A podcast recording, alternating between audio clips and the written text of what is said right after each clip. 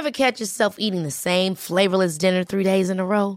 Dreaming of something better? Well, HelloFresh is your guilt-free dream come true, baby. It's me, Kiki Palmer. Let's wake up those taste buds with hot, juicy pecan-crusted chicken or garlic butter shrimp scampi. Mm. Hello Fresh. Stop dreaming of all the delicious possibilities and dig in at HelloFresh.com. Let's get this dinner party started.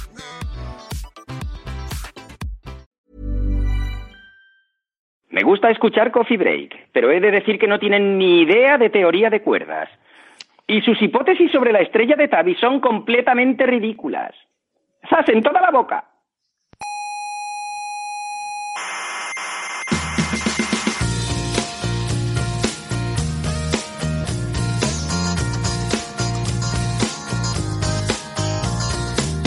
Aquí comienza Coffee Break, la tertulia semanal de la actualidad científica. ¿Dirán ustedes que la estrella de Tabi tiene extraterrestres? No. ¿Dirán que la física cuántica demuestra la existencia del espíritu? No. ¿Dirán que el principio antrópico demuestra que el universo fue creado por una inteligencia superior? No.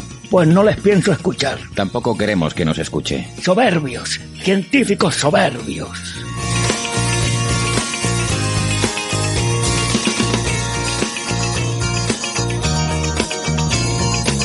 Saludos, gente cientófilas de todo el mundo eh, y de más allá.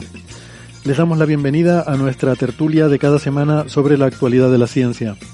Desde el Museo de la Ciencia y el Cosmos de Tenerife les habla Héctor Socas y esto es Coffee Break, Señal y Ruido.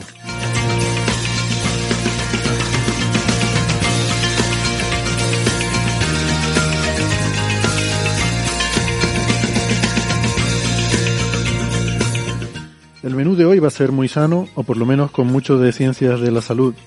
Hablaremos sobre la vacuna de Pfizer para la COVID-19 y sobre un fármaco para eh, la enfermedad del Alzheimer que ha generado cierta polémica. De los FRBs, eh, esos misteriosos pulsos de radio extragalácticos, porque parece que estamos un poco más cerca de resolver el misterio. Y finalmente, algo de física teórica, a ver si es verdad que se ha resuelto la famosa paradoja de la información de los agujeros negros.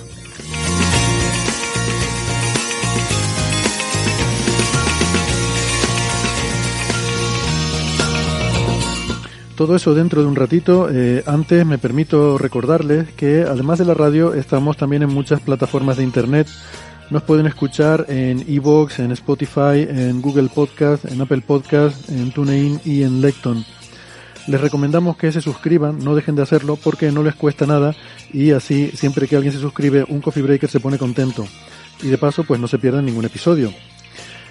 Eh, nuestra página web es señalirruido.com todo junto, señal y ruido, con ñ y todo. Sepan ustedes que no pasa nada por poner la ñ en una dirección de internet, no se rompe nada y así pueden encontrar fácilmente nuestra dirección que es señalirruido.com y ahí están todos los audios desde el primer episodio de las emisiones de Coffee Break que no les aconsejo que se remonten tan atrás, pero em, que ahí están. Y también está la información de eh, cómo encontrarnos en redes sociales. Estamos sobre todo muy activos en Twitter y en Facebook eh, y también gracias a Neferchiti estamos en Instagram. Y hay un club de fans en Facebook, así que si tienen cuenta en esa red social pueden eh, darse un salto por el club de fans para seguir interactuando con otros cientófilos durante el resto de la semana. Para contactar con nosotros nos pueden escribir un correo a oyentes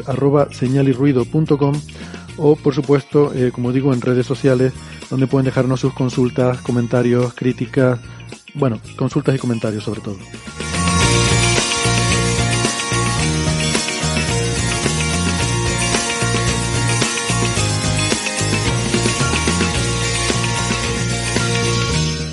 Si son más de la radio tradicional de toda la vida, que sepan que en las ondas hercianas nos pueden escuchar si viven en Canarias en Icoden Daute Radio, Radio ECA y Ondas Yaiza. En Madrid en Onda Pedriza. En Aragón en Ebro FM. En Málaga en Radio Estepona y en Argentina en dos emisoras, la FM 99.9 de Mar del Plata y Radio Voces de La Rioja. En radios online nos pueden escuchar en cienciaes.com, sinradio.es, Onda Bética, Radio Círculo y la emisora bilingüe Spanish Rock Shock Radio de Edimburgo, Escocia.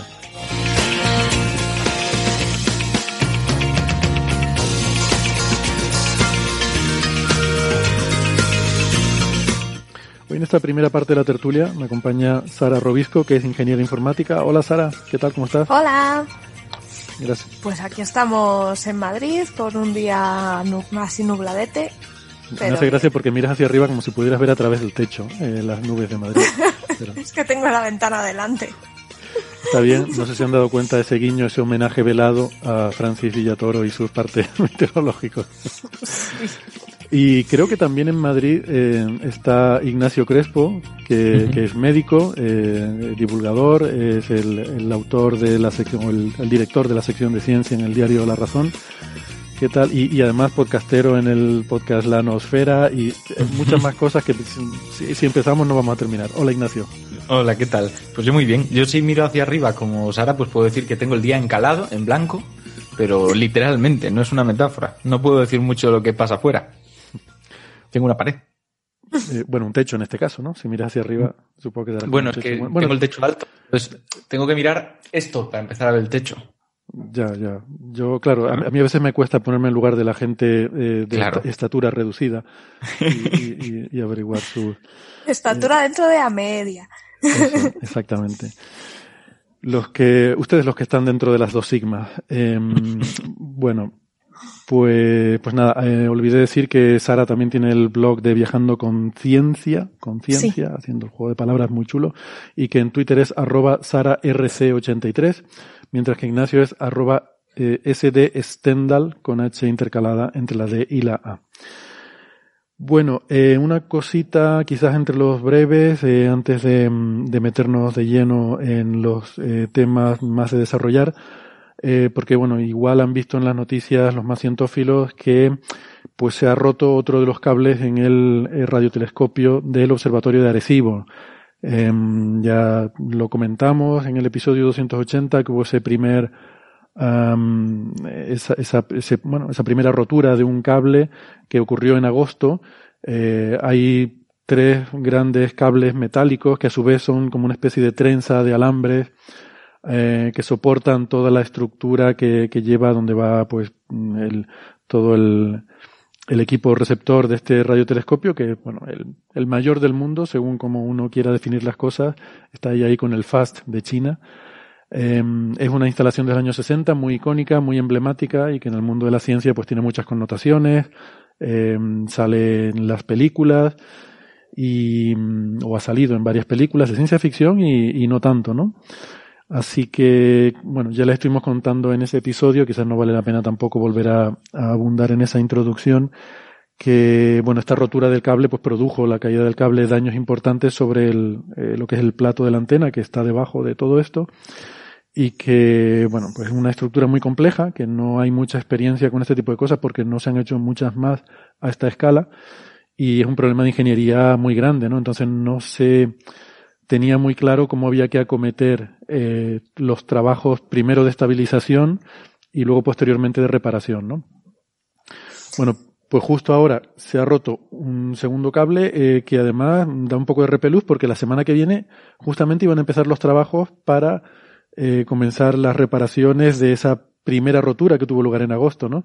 Y bueno, afortunadamente hay que decir de nuevo pues que no pilló a nadie, no ha habido daños personales que lamentar, pero pero bueno, me, me, pone un poco los pelos de punta pensar que estábamos a punto de, de, empezar con los trabajos de reparaciones, que iba a haber gente ahí trabajando, pero bueno, imaginamos que, en fin, que lo habrán pensado bien y, y, que tendrían los trabajos planificados de tal forma que, que se hicieran de una forma segura, ¿no? Eh, eh, es de esperar.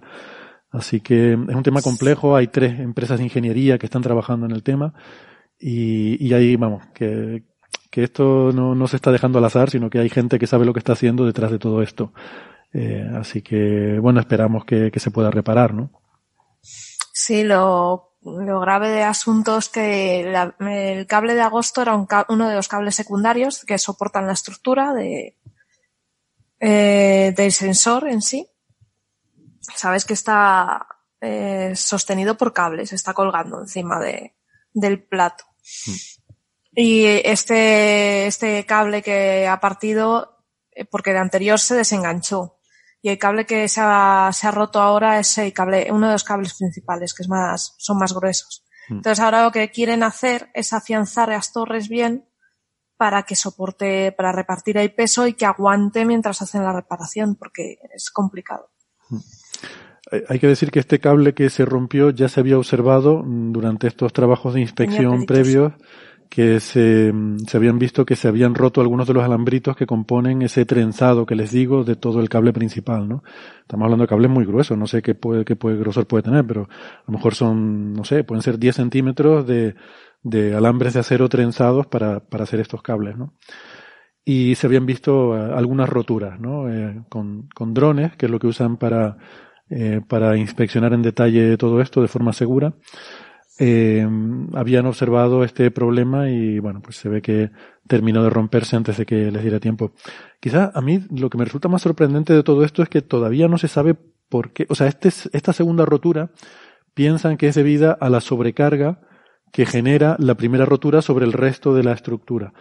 Mm, pero todavía no se sabe qué fue lo que hizo que fallara el primer eh, cable. Entonces, eso es una cosa que todavía no se tiene clara. Es verdad que esta instalación, pues de vez en cuando sufre el embate de huracanes, eh, de, en fin, de eventos muy, muy extremos.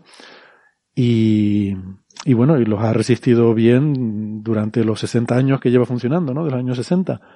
Pero, pero bueno, que, que de alguna forma, pues no sé si por envejecimiento también de los materiales o por porque realmente no ha habido grandes cambios estructurales en, mucho tiempo y, bueno, pues, pues eso, que, creo que no se entiende bien todavía por qué se produjo esa primera rotura, ¿no? Así que hay, mucha incertidumbre todavía sobre este tema. Ustedes los ingenieros ahora hacen cosas alucinantes, ¿eh? No, pero en ingeniería sí que cuando hay algo que que se toca o que falla, lo más temido, que es lo que ha pasado ahora, es el efecto bola de nieve, ¿no? Mm. Porque esa rotura o ese problema arrastra siempre. Mm. Entonces da igual la rama de ingeniería, pero el efecto bola de nieve nos da miedo a todos. Pues sí. Pero bueno, ahora supongo que además ya lo tenían más o menos encauzado y supongo que ahora empezarán a hacer cosillas. Es que no es fácil. Estamos hablando de una estructura que se, fabricó, se produjo hace, hace 60 años. Debemos pensar que los materiales, eh, las empresas que vendieron esos materiales o que hicieron esos materiales ya no están. Mucha de la gente que hizo esa construcción mm, ya estará más que jubilada o incluso no estará. Entonces, te estás basando en la documentación que quedó y poco más. Entonces, encontrar de nuevo los mismos materiales, encontrar muy complicado. Sí, y tampoco hay mucha experiencia en hacer este tipo de estructuras a esta escala, ¿no? Porque es una, es una instalación muy única. Hmm. Bueno, mm, insisto, en el episodio 280 hablamos, nos extendimos un poco más, entonces no quiero repetirme, pero eh, simplemente decir que, bueno, un poco la preocupación que había es que esta instalación pasó hace un par de años por problemas de financiación en los que no estaba claro si valía la pena mantenerla o no. Al final, eh, esto depende de la NSF de Estados Unidos, la, la National Science Foundation, que es un poco la agencia financiadora pública de, de sobre todo de la ciencia más fundamental, eh, como la, astronomía. Y eh, bueno, pues finalmente se decidió continuarlo manteniendo con eh, una serie de objetivos científicos que incluyen investigaciones de la ionosfera, radar planetario, que es una cosa muy única que tiene este, este equipo, el poder emitir, no solo recibir, sino también emitir señales y hacer de radar eh, estudios de asteroides, este tipo de cosas en los que realmente mm, no hay otra instalación que pueda competir a día de hoy con, con el de Arecibo. Y tuvimos una conversación, por cierto, aquí en el Museo de la Ciencia, que está en YouTube, en el que mm, hicimos una entrevista con el director del observatorio, que se llama Francisco Córdoba, y bueno, habla español, porque de hecho él es puertorriqueño originariamente, aunque eh, se formó en Estados Unidos y, y demás, pero él es, es un ingeniero aeronáutico, si no recuerdo mal, que, bueno, que, desde hace, no sé si un cuatro o cinco años es el director del observatorio. Um, y bueno, la verdad que me pareció muy interesante, ¿no? Ahí nos habla un poco de las, no, de estos temas porque esta entrevista es anterior, pero sí de, de un poco de, eh, de la, del uso actual del observatorio de Arecibo y de la comparación con los otros grandes observatorios radioastronómicos del mundo y demás. O sea que, bueno, pues se, se ha hablado sobre todos esos temas. Bien. Mm, ¿Alguna cosa más? Em, si no, pues vamos a hablar de, de temas, como decía, de ciencias de la salud. Y, y me alegro que esté hoy con nosotros Ignacio, porque, bueno, básicamente yo de estas cosas sé mucho y podría estar aquí hablando eh, muchísimo de, de, todos estos temas. Y, eh, pero Ignacio, que es médico, me gusta que esté para que aprenda. Eh, y, y para que no me olvide, como he dejado la clínica, ¿no? Y ahora estoy dedicándome a la divulgación, pues que no me olvide de esas cosas. Exactamente. Es una en fin. gran estrategia. Me parece bien. Eh, bueno, pues nada, que hemos visto noticias en los medios de comunicación, eh, primero sobre el tema del fármaco este contra el Alzheimer y luego posteriormente la, la, vacuna de Pfizer. Si te parece empezamos por lo de la vacuna porque es como más de actualidad y luego retomamos el, el otro, ¿no? Aunque sea un poquito anterior, aunque no vayamos cronológicamente mm. con, con los eventos.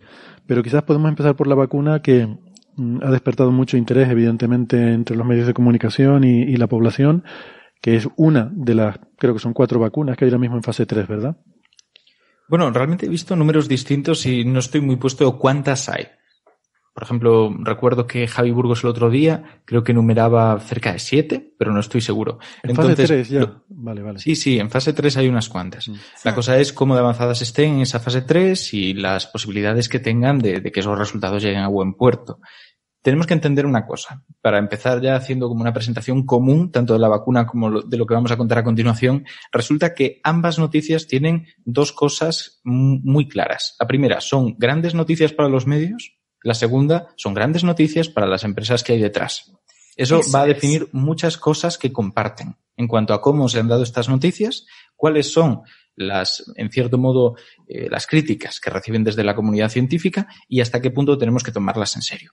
En este caso, estamos viendo algo que es mucho más mediático de por sí, porque estamos en medio de la pandemia y todos quieren apuntarse el tanto de tener la vacuna. Quien lo haga va a tener después unos beneficios brutales en base a lo que ha podido estar invirtiendo para desarrollarla.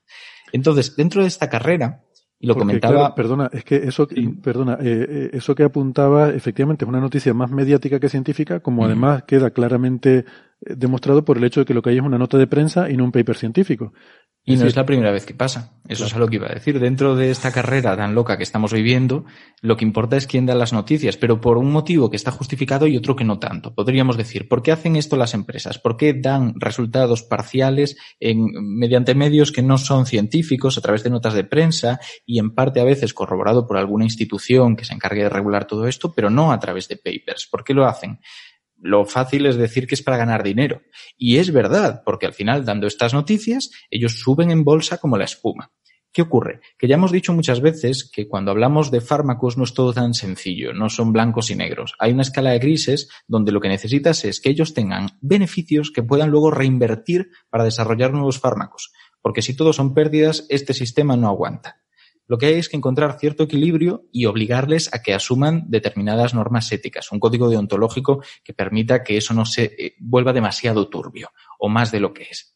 ¿Qué ocurre en este caso? Que precisamente dando estas pequeñas noticias, independientemente de que sean más o menos rigurosas, lo que consiguen es subir en bolsa y recaudar en cierto modo dinero que les va a facilitar la producción de la vacuna, aparte del dinero que se le dé desde distintos países e instituciones para comprar viales. Estas son cosas distintas, pero hay que tenerlo en cuenta. Al final no es tanto A implica B y punto y son malas y están haciendo esto de forma horrible. Donde está la clave para entender si esto es ético o no es en qué información tienen realmente. Yo ya he hablado aquí en algún caso de otras noticias que se habían dado de forma incluso más precaria, con datos mucho más controvertidos y haciendo afirmaciones que van más allá de las que se hacen ahora, imaginemos, encima hace meses. Eso, desde luego, a mí me parece que si no es poco ético, bordea el límite, como poco. En este caso, creo que podríamos encontrar ciertas justificaciones. Si buscamos un poco, lo que encontraremos es que aquí tenemos una vacuna que, como todas las vacunas de fase 3, va a dividir a la gente como mínimo en dos grupos. Un grupo que va a ser tratado con la vacuna y otro grupo que va a ser simplemente usado como control. Se le dará un placebo y se verá cómo funciona. En principio, no vas a infectar deliberadamente a la gente, no vas a someterles a la enfermedad. Esto, esto pasa, o sea, no cumpliría ningún tipo de control ético. Esto sería eh, incumplir el principio de la no maleficencia, por ejemplo, que es clave en la bioética. Estarías haciendo daño sin que compensaran los posibles beneficios. Lo que haces es dejarles y les vas haciendo un seguimiento. Y tiempo después ves cuántos han desarrollado la enfermedad. Y lo importante, cómo se distribuyen entre los dos grupos. Si resulta que la grandísima mayoría que desarrollan la enfermedad están en el grupo de control, asumes que la vacuna ha prevenido algunas de las bueno, pues infecciones que habría causado el virus en condiciones normales. Esta es la idea y esto es lo que han hecho. Lo que pasa es que son estudios enormes, estudios que ya hemos dicho muchas veces durarían pues una década fácilmente. Pero vamos con prisas. Y como vamos con prisas, lo que ha ocurrido es que esas 44.000 personas, que son, pues creo que dos personas menos de esas 44.000 que redondeaban, tienen que apelotonarse. Son en parte menos de las que han pasado otras vacunas, pero lo más importante es que hay que optimizar la distribución, el, el seguimiento e intentar reducir los tiempos. Y por lo tanto, también intentan dar las noticias de las notas de prensa con incluso menos casos de las que darían en, otro, en otra situación. No antes de los resultados, sino incluso con menos casos. Ellos ya querían decir cómo les iban las cosas. había prisa porque después de salir la noticia de que los amuletos previenen la COVID, pues, pues ya tienes que reaccionar a eso. Exacto, tal cual. Pues en este caso lo que ocurre es que querían ya dar la noticia como resultado, iba a decir intermedio, pero intermedio a mí me transmite que está a mitad de, camino y no está a mitad de camino, está tres pasos más allá de la línea de salida. Esto está empezando. Pues querían darla cuando tuvieran unos 32, creo recordar, 30 y pocos infectados, que hubieran detectado 30 y pocos casos y hubieran visto cómo se distribuyen. Lo que pasa es que aunque no han dicho el motivo, resulta que no se los ha permitido. las, las instituciones reguladoras les han dicho, mm, mejor no, no sabemos por qué, vamos a esperar.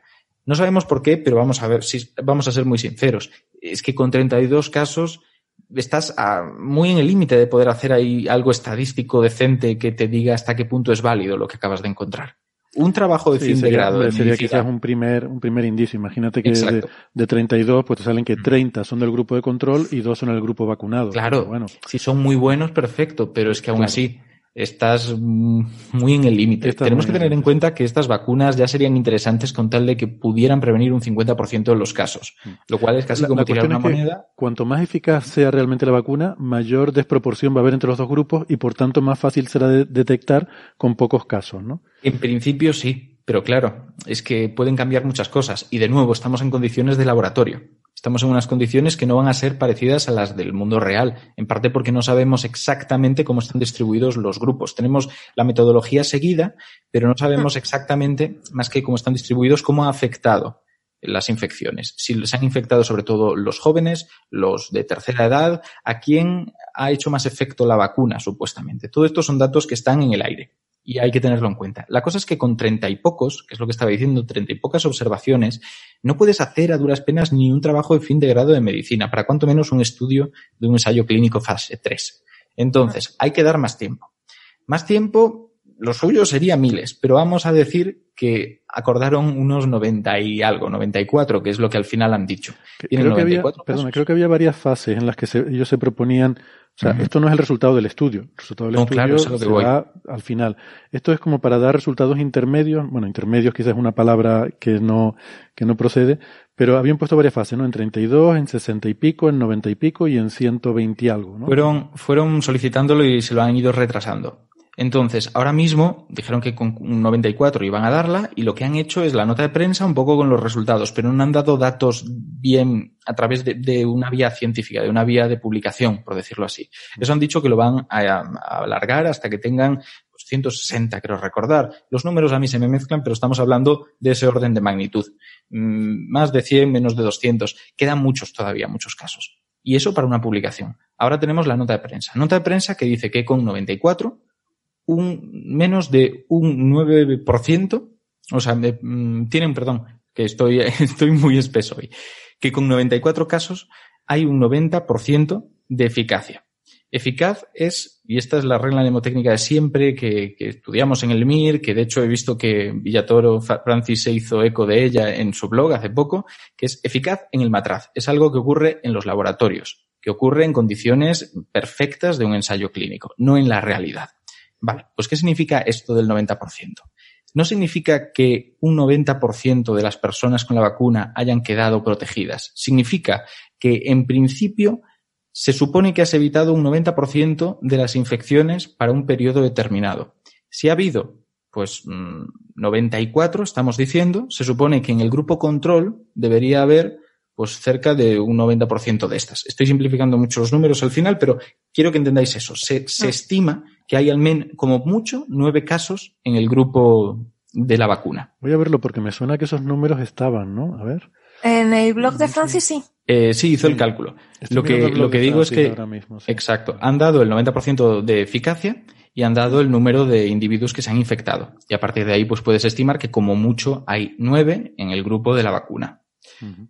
Lo que ocurre es que de nuevo no sabes quiénes son. No sabes si justo son los de tercera edad, que son también los que tienen más riesgo. En cualquier caso, son resultados que si se cumplen, si vemos que esto no depende de una fluctuación estadística porque es un número muy bajo y se mantienen cuando ya tengamos cientos de ellos o incluso miles, es muy buena noticia. Sí, es una mira, buena lo que noticia dice- porque Lo que pone, perdona, lo que pone en el blog de Francis es que entre los 94 contagiados, como mucho habría nueve de los que fueron vacunados. Sí, claro, Ese sería el- cálculo claro. que has ese sería el número Sí. para que te salga ese 90% de eficacia. Exacto.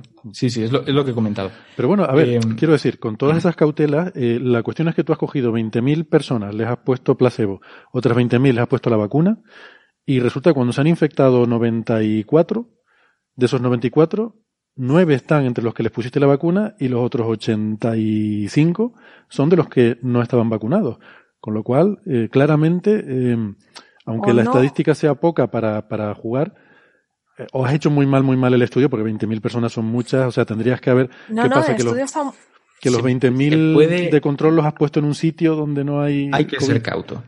Hay que ser Hay cauto que ser porque cauto. tú piensas una cosa. Me cachis, pero es que 94 ustedes están siempre pinchándome el, el globo. Pero es que se han visto Sí, cosas peores. pero Es es que que estamos hablando de 90 sistemas muy complejos. 94 casos de 44.000 es un 0,21%. Es que ya con eso puedes decir, joder, hasta el placebo funciona. Y que hay muchas otras cosas. Hay muchas otras cosas como Pero hay cuánto muchos dura. factores. Porque es. siempre se dice, bueno, en este caso se han puesto dos dosis. Hay que tenerlo en cuenta. Por cada persona del estudio que se le administró vacuna, se le administró una segunda vez.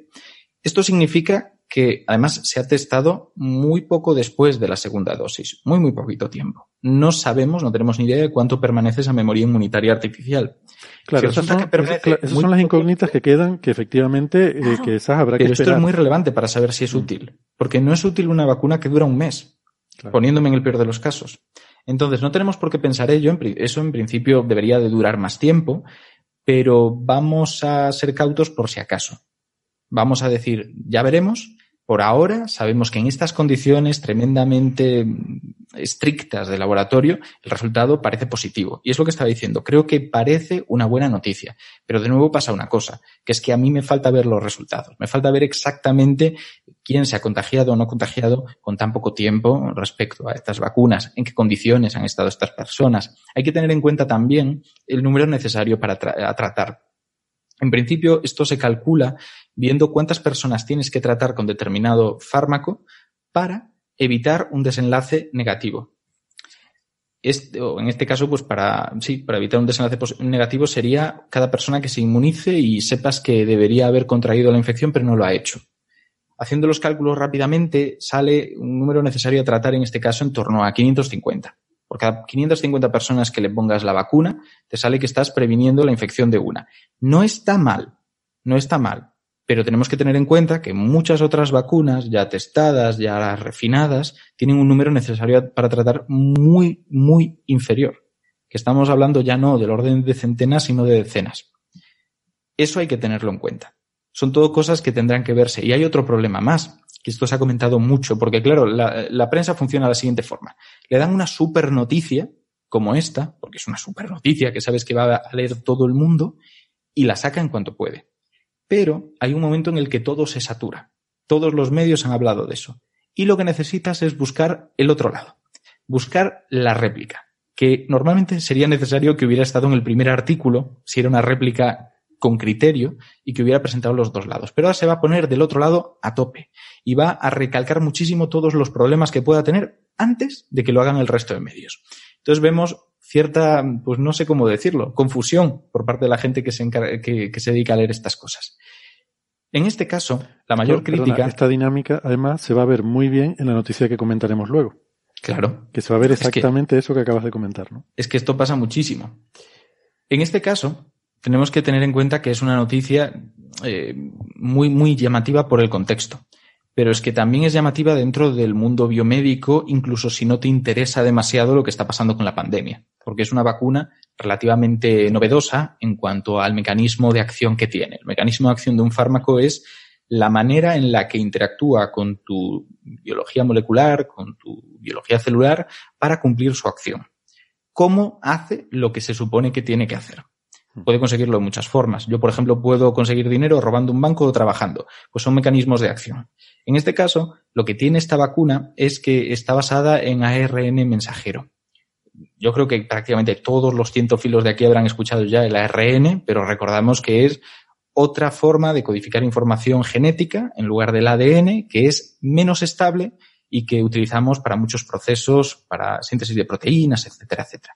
Y en este caso, lo que cambia sobre todo es que de esas cuatro letras clásicas del ADN, pues la T, la timina, pasa a ser uracilo, una U, se lee de una forma diferente, en fin, hay una serie de cosas ahí importantes y precisamente el coronavirus tiene ARN. De esos puede sonar últimamente. Lo importante es que en este caso lo que hacen es coger esa, eh, ese ARN mensajero del virus, en concreto el que guarda la información para construir sus famosas espículas, que son esos trocicos que tiene fuera por los que se adhiere a tus células, es la forma en la que se engancha, es clave para que pueda infectar y por lo tanto sabes que por mucho que mute el bicho, es más difícil que mute esto, porque es algo que tiene tremendamente refinado para atacarnos a nosotros. Lo coges la información, la envías de alguna forma, que se puede hacer a través de pues, partículas que encapsulan este ARN o lo que sea, adentro de las células de la persona a la que quieras vacunar y ahí dentro, los ribosomas de esa persona, unas estructuras que hay dentro de las células que se encargan de leer esa información y transformarla en proteínas, pues lo convierten en la espícula misma. La espícula separada del resto del virus no hace gran cosa, no es peligrosa. Pero, de nuevo, es un rasgo muy característico suyo que difícilmente cambia y que por lo tanto le ayuda a tu sistema inmunitario para desarrollar una memoria contra él. Esa es la clave. A mí esto me parece, me parece alucinante, ¿no? Me parece casi biotecnología de esta de, de, película, ¿no? Porque, o sea, realmente lo que estamos haciendo con esta vacuna es una especie de meternos como si fuera una especie de virus, pero que lo que va a replicar en nuestro cuerpo no es el, el coronavirus completo SARS-CoV-2, sino solo sus espículas, sus, sus pinchos, ¿no? Esos pinchitos con los que nos ataca. Eso es, las espinas convierte nuestro cuerpo en una fábrica de esos pinchitos, lo cual hace que nuestro sistema inmune, inmunitario, perdón, aprenda a reconocer esos pinchitos y desarrolle los anticuerpos. Ese es el tema, ¿no? Porque los anticuerpos que, que, tenemos son precisamente para acoplarse a ese antígeno, a esa proteína, a ese pincho, eh, e inutilizarlo, ¿no? Así es como nosotros combatimos el virus. Sí, podríamos poner muchos ejemplos. Podríamos poner, pues, no sé, eh, imaginad que tuviéramos en nuestra, en nuestra casa una impresora 3D, ah. ¿vale? Y nos enviaran los datos para imprimir pues, un, un trozo del cuerpo de alguien. Entonces vas a buscar lo, lo, más reconocible de esa persona para luego saber quién es a través de lo que imprima tu impresora. Por ejemplo, ¿quieres reconocer a Owen Wilson? Pues vas a imprimir su nariz, su nariz torcida y de papagayo. ¿De acuerdo? Esa es la idea. Entonces, ¿tú qué vas a hacer? Imprimes la nariz sin haber visto. simpático que es el hombre. Es maravilloso. Pero vamos a coger un ejemplo muy reconocible. Imprimes la nariz de Owen Wilson y viéndola, intentas estudiar cómo puedes crear algo con tu mano más o menos que tenga su forma para que se acople. Y tú en lugar de luego buscarle por la cara, vas a buscarle con la poca información que tienes. Vas a ir con la mano en la posición de la nariz hasta que algo encaje a la perfección. Es más o menos lo que ocurre en este caso creas esas espículas que sabes que son muy reconocibles y muy difícilmente variables y lo que creas son anticuerpos que se adapten a ella, que se unan, no tanto por lo que entenderíamos por forma en este caso, pero sí que se acoplen a la perfección al plegamiento que tiene esa proteína, a las dobleces que podamos encontrarle.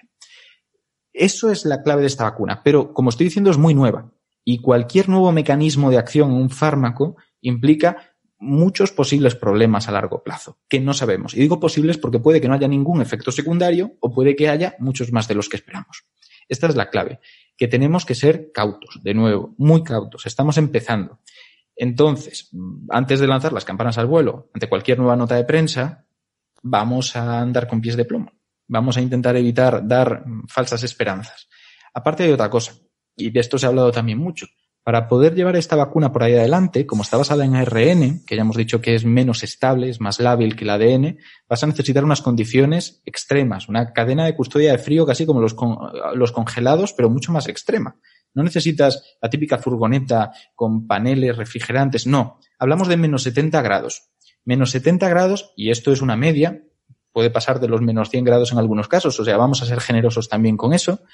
Mm, es una temperatura que podemos alcanzar en los laboratorios con facilidad, los laboratorios de, temas biológicos como mínimo, yo no sé el resto, tienen siempre congeladores de este tipo de temperaturas y de hecho se llaman por la, temperatura a la que llegan. Menos 80 es casi lo mínimo. Luego te encuentras el menos 120. Te encuentras casos mm. mucho, mm, pues eso, más radicales, menos comparables con el congelador que tenemos en casa. Eso aquí, la laguna en invierno es lo que llamamos temperatura ambiente. Claro. Pues, el problema con esto no es tanto crear el congelador, sino crear la cadena de transporte que permita que estas dosis viajen de forma eficiente y que lleguen con facilidad a los sitios. Antes hablábamos de eficacia. Eh, la eficacia es en el matraz, es en condiciones ideales, pero aquí ya estamos hablando no solo de cuánto tiempo dura esa inmunidad, que sería ya más, eh, eh, bueno, ya, eficaz, eficiente y efectivo. Sería más efectivo, me estaba liando con eso. Eh, no sé por qué, total. En verdad, son casi iguales. No, sería más o menos eh, efectivo en las personas cuando se pruebe ya directamente con la población en función de cuánto tiempo dure. Porque ahí ya no son condiciones de laboratorio. Vamos a ver exactamente cuántas personas vamos a conseguir inmunizar. Pero luego, aparte, está el otro problema. En vivo. Eh, claro, esto es en vivo, pero luego está el problema de para el gerente, que es la comparación que se suele hacer, que ya es introduciendo algunas características que no dependen tanto de la biología, sino de la economía. Es decir, ¿es viable producir esto? ¿Es viable producir esta vacuna que van a ser dos dosis, que va a haber que distribuir, que depende de una cadena de custodia tan compleja que vamos a tener que implementar? Si no cabe otra opción, estamos en un momento de urgencia máxima. Así que se hará. La cosa es cuándo, cómo o cuánto tardemos. Porque claro, decía antes que no estamos en un momento intermedio de la, del viaje, estamos al principio. Podemos verlo mm, pues más o menos en el horizonte y decir, ya, pero ya llegará durante 2021, ¿no? Que estamos ya cerca, mitad de 2021, igual tenemos la vacuna. En el mejor de los casos, esta empresa, Pfizer, está planteando para finales de 2022. No estamos lanzando las campanas de ya, esto llega ya vamos a tener que esperar sí o sí, porque es que incluso esta propuesta que están haciendo, esta especie de presupuesto temporal, va a retrasarse casi seguro. Ya veremos si les conceden lo que están pidiendo, que es un tiempo de pruebas para ver si hay efectos secundarios muy corto, notablemente corto para lo que debería ser. Así que posiblemente se alargue mínimo pues unos cuatro meses. Ya veremos si al final les dejan seguir con el tiempo que plantean o les obligan a pasar el control que pasan otros. Bueno, por eh, poner un poco el, contrapunto optimista, yo veo, varias cosas, ¿no? Eh, una, como digo, este es uno de los varios candidatos que hay en fase 3 y que no necesariamente es ni siquiera la más adelantada. Es la primera que ha presentado resultados, eh, pero las otras pueden no haber presentado esos resultados y estar en una fase similar o incluso, o incluso más adelantada de estudios, ¿no? Con lo cual, el número de dosis que se van a producir, pues bueno, habrá que tener en cuenta que hay diferentes vacunas candidatas y que van a tener eh, incluso es posible que hasta tengamos que combinar vacunas, eh, que por ejemplo una tenga unas ventajas, otra otra, y a lo mejor la primera te pones una vacuna este año de esta y el año que viene te vas a poner otra de la otra y, combinas las ventajas de ambas, ¿no? Este tipo de cosas. Entonces, eso lo veo como, como algo positivo.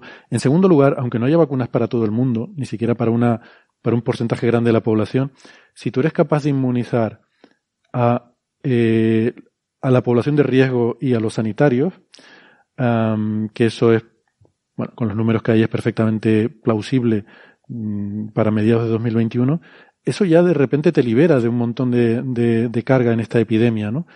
Hmm. Porque eso, sí, pero yo me pongo desde un punto de vista un poco más mundano, ¿vale? Eh, tened en cuenta de que hoy en día un camión frigorífico eh, de los que hay en catálogo que puedes adquirir, eh, lo máximo que llegan es a menos 20 grados tienes que inventar un, una flota de camiones que aún no existe, que llegue a menos 70 grados. Bueno, no sé, no sé cómo será el tema económico, pero eh, tengo entendido que hay encapsulación para este tipo de, productos que te puede aguantar tres semanas de, de transporte. O sea, lo que necesitas es grandes sitios de almacenaje donde, donde tenerlos a menos 70 grados, que eso sí que sería infraestructura probablemente que habría que hacer, porque no creo que los Sí, hospitales pero esa mientras capacidad. está, claro, mientras lo estás transportando tienes que mantener.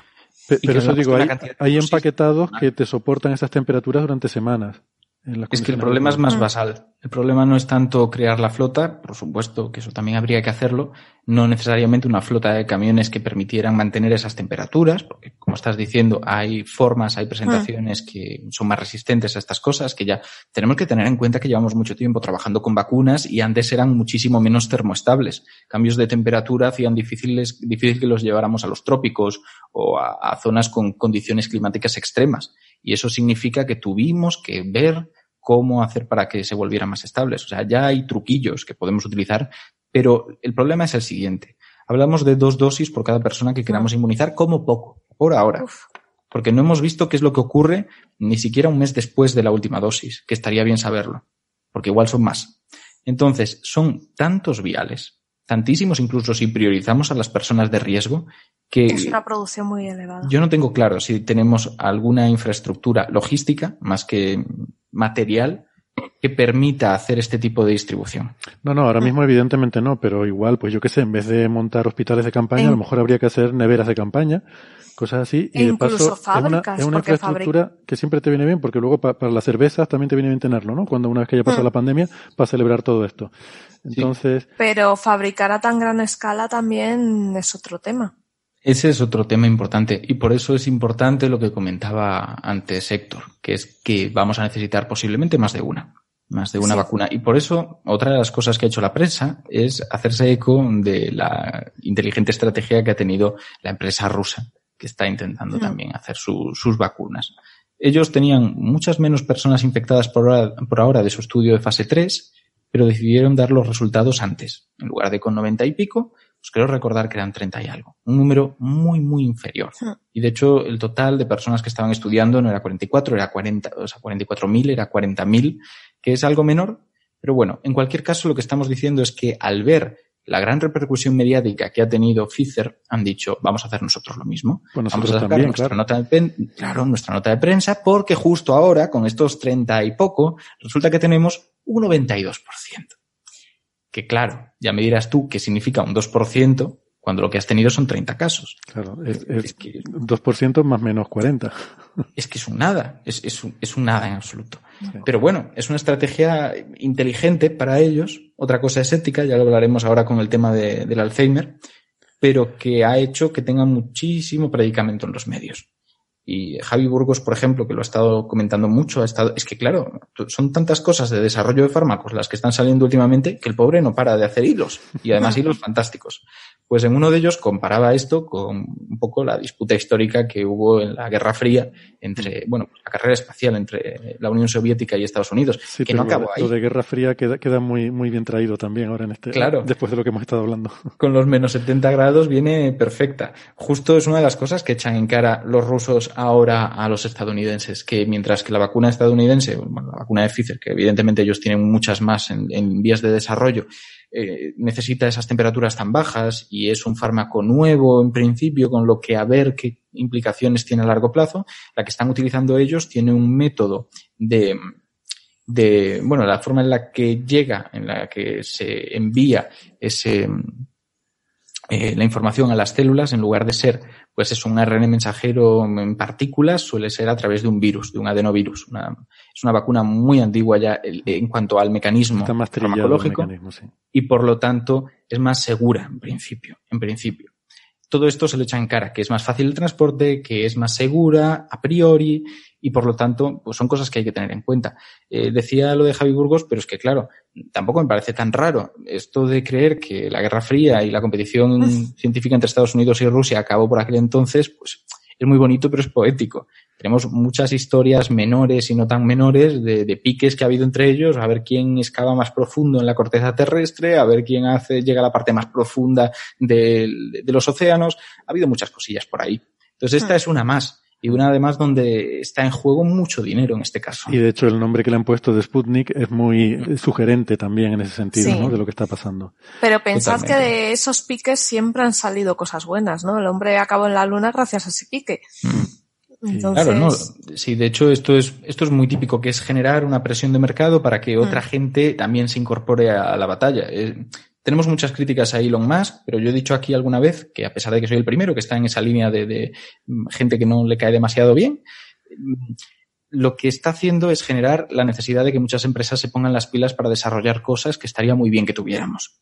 Hmm. El tema de los coches eh, ecológicos, los híbridos, pues al final lo que ha hecho es darle un empujón a eso. Llegue Hmm. más o menos lejos No, lo que ha los hecho él. eléctricos, no, no los híbridos. Exacto, Eh, perdón. Los eléctricos total, sí.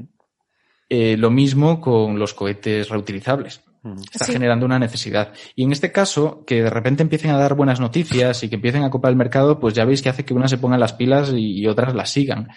Problema, que estén dando los datos ya no con una estrategia a largo plazo que pueda beneficiarnos a todos, sino sabiendo deliberadamente que los resultados que tienen se deben únicamente a la poca investigación que ha habido.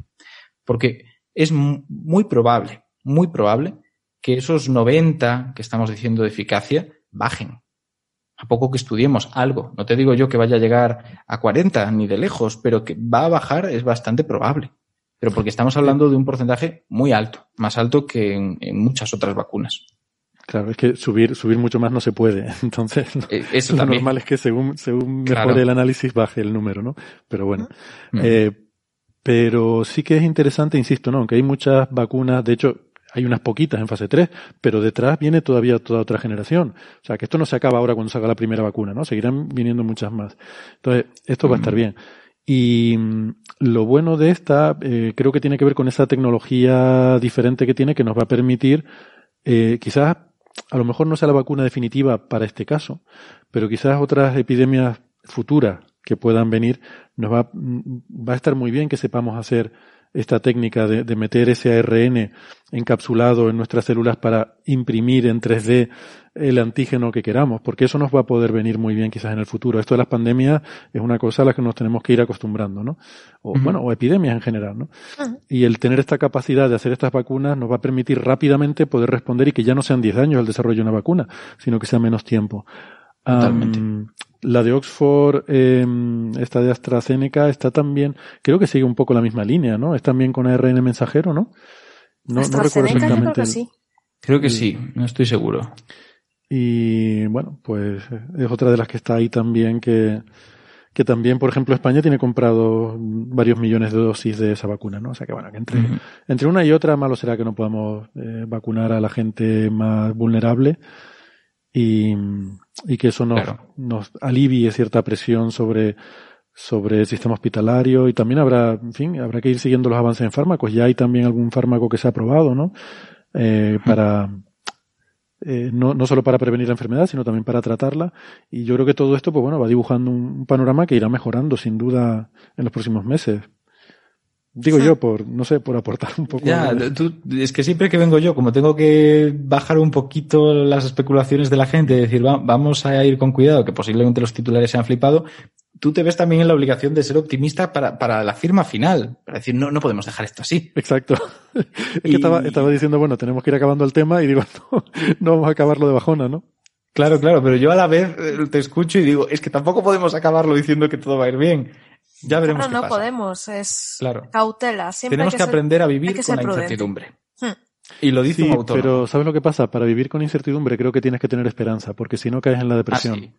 Pero depende, Eh, depende de qué sea la esperanza. Quiero decir, tenemos que saber que es posible que las cosas salgan bien y que para que salgan bien tenemos que intentar, para empezar, dar información veraz nosotros. No, no Sí. digo que no la estés dando, eh, lo digo por los medios.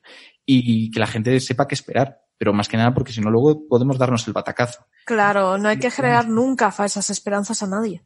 Entonces, es importante que sepan, que asuman que vamos a estar así una temporadita, que tengan en cuenta que esto va para largo y que cuando esté la vacuna no será ha salido de la vacuna, mañana me vacuno. También habrá temas de que esperar un poquito a su distribución y a cosas. Entonces, Bueno. paciencia, sobre todo paciencia, calma Mm.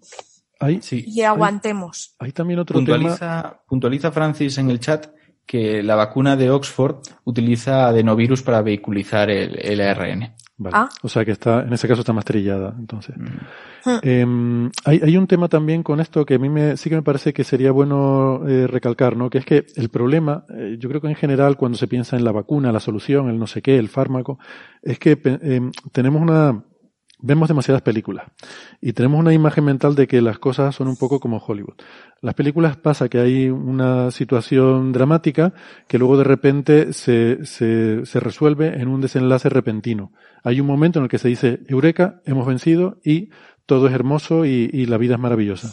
Llega el héroe y nos saca de ahí. La vida real no es así. Eh, o sea, la vida real, eh, pues pasan cosas, hay desarrollos, como puede ser, por ejemplo, desarrollos de, de fármacos, de vacunas y tal, pero no instantáneamente ya se resuelve todo, sino que luego lleva un proceso de, de salir de ese túnel en el que te has metido.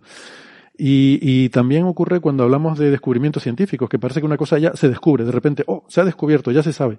Y no suele ser tampoco así, suele ser un proceso. O sea, estas cosas suelen llevar un proceso, que puede ser más o menos largo, ¿no? Eh, pero que eso no quita que haya un momento en el cual ocurre algo que cambia el, el panorama.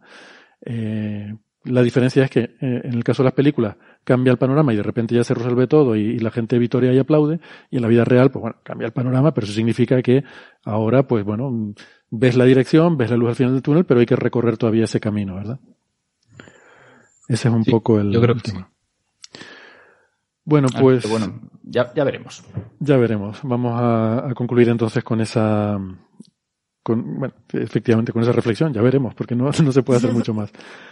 Eh, el tema del Alzheimer, si quieres podemos ir un poco más rápido sobre el asunto, porque claro, eh, un anuncio que nos despertó mucha esperanza también cuando lo vimos sobre un fármaco que, bueno, por primera vez producía resultados positivos realmente en el tratamiento, en el revertir los síntomas del Alzheimer que, que, esto, bueno, pues sería también un, un, antes y un después, la primera vez que se conseguiría algo así. Y luego, pues bueno, hemos visto eh, un poco el contrapunto a esa noticia, ¿no? Eh, entonces, si quieres, Ignacio, contarnos un poco, pero ya te digo, de forma más resumida en este caso, cómo, cómo ha ido esta historia. No me alargaré, no me alargaré. Es que tenemos una situación muy parecida, solamente que en este lugar, en vez de ser algo tan agudo como una pandemia, es algo más crónico. Un mal que sabemos que hace tiempo que asola a la población, que hay muchísimos enfermos de Alzheimer, que es la demencia, eh, pues yo creo que, creo recordar que es la demencia más frecuente. Ahora estoy pensando que tal vez haya cambiado, porque al final estas cosas cambian con mucha frecuencia, pero es la demencia, es una de las demencias más frecuentes que existen y por lo tanto, a medida que la población envejece, se hace todavía más frecuente, más prevalente en la población, por decirlo así. Hay que hacer algo. Pero ¿qué vamos a hacer? Tenemos que entender primero por qué se produce y estamos muy lejos. Hay muchas hipótesis. Tenemos la más clásica, ¿no? Que son agregados de proteínas, ya sean los ovillos neurofibrilares o las placas de beta-amiloide que tanto se han comentado. Al final son proteínas que se agregan, se depositan y alteran la función de las neuronas, incluso destruyéndolas. Alteran el tejido cerebral muchísimo y acaban con él y con sus funciones. Eso sí es lo que, lo que se suele comentar, es la hipótesis amiloide, pero realmente hay ciertas dudas, dudas que yo creo que son razonables sobre si realmente ese depósito es el que destruye a las neuronas o es una o consecuencia exacto de otro proceso. Yo creo que hay, es algo que hay que tener muy en cuenta. Pero claro, dentro de esta pelea, pelea elegante, hay otras hipótesis que también parecen interesantes, que hablan de factores de la inflamación, que hablan de factores genéticos que sabemos que hasta cierto punto, muy limitado por ahora, parece tener cierta herencia genética y que hay que tener en cuenta siempre que intentemos buscar una forma de tratarlo. Hemos hablado ya de esto más veces, entonces tampoco hay que hablar muy a fondo. Lo que podemos decir es que ha habido, pues más, ha habido muchas fluctuaciones, momentos en los cuales se ha dicho, sí, funcionan fantásticamente estas cosas, creo que podemos seguir investigando por aquí, y otros en los que se ha negado esta hipótesis amiloide se han planteado alternativas que también son interesantes. Pues ahora mismo estamos viviendo, parece que una vuelta, algo así un poco retro, a ese momento en el que se plantea que sí, que el origen puede ser el amiloide y que puede haber un tratamiento que destruyendo este amiloide o evitando su depositado, mejor dicho, estemos evitando también que aparezcan los síntomas de la enfermedad y la progresión de la misma. Y por aquí va esta investigación. En realidad lo que se está haciendo es retomando una molécula que ya, bueno, una molécula es un anticuerpo que ya se había empezado a probar hace tiempo. Había ya ensayos de fase 3, dos en, dos en concreto, que se tuvieron que detener. Uno parecía que sí tenía resultados significativos, pero digamos que el otro no del todo y que además pues, es un anticuerpo que tiene efectos secundarios serios cuando tiene efectos secundarios, que evidentemente no siempre.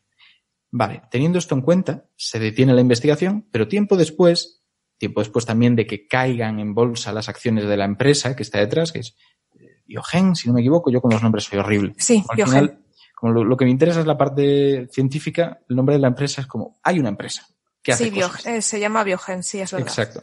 Pues el caso es que... eh, Pero de Elon Musk sí te acordaba.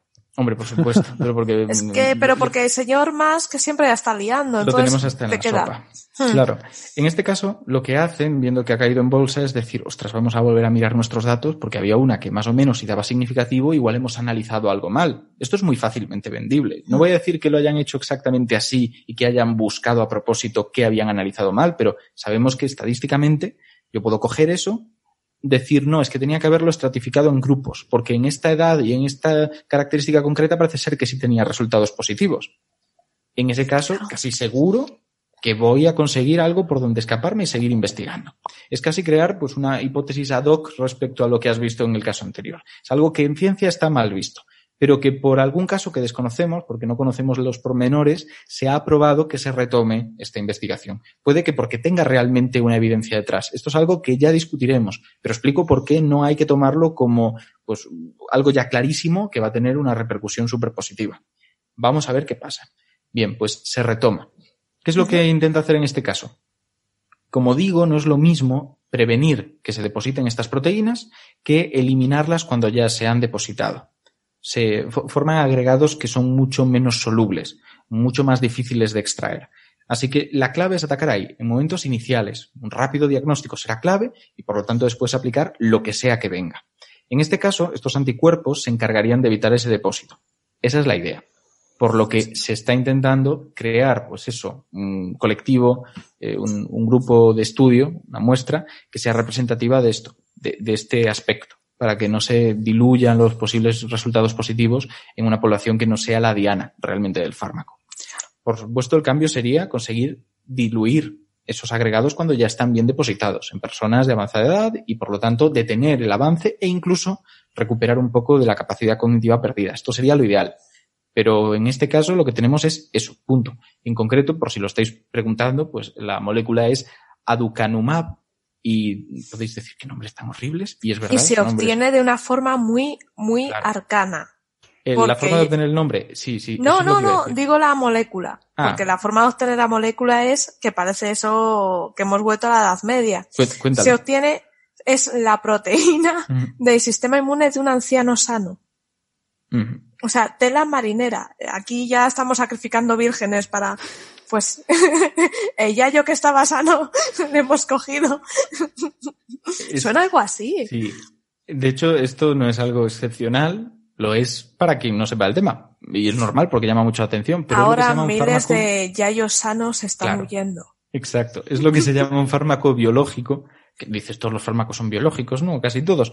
Pero en este caso es porque tiene un origen que es eh, pues puramente biológico, en un organismo vivo que lo produce y tú te nutres de ello, no lo sintetizas en laboratorio como tal, no es como otras moléculas que tú creas por reacciones químicas y consigues lo que buscabas. En este caso lo producen. Y tiene además, pues igual que esta curiosidad, la del nombre, que dices qué nombre tan horrible, y decía, es verdad, en medicina sufrimos aprendiendo los nombres de estas cosas, todos son UMAB, BUMAB, eh, una mezcla rarísima.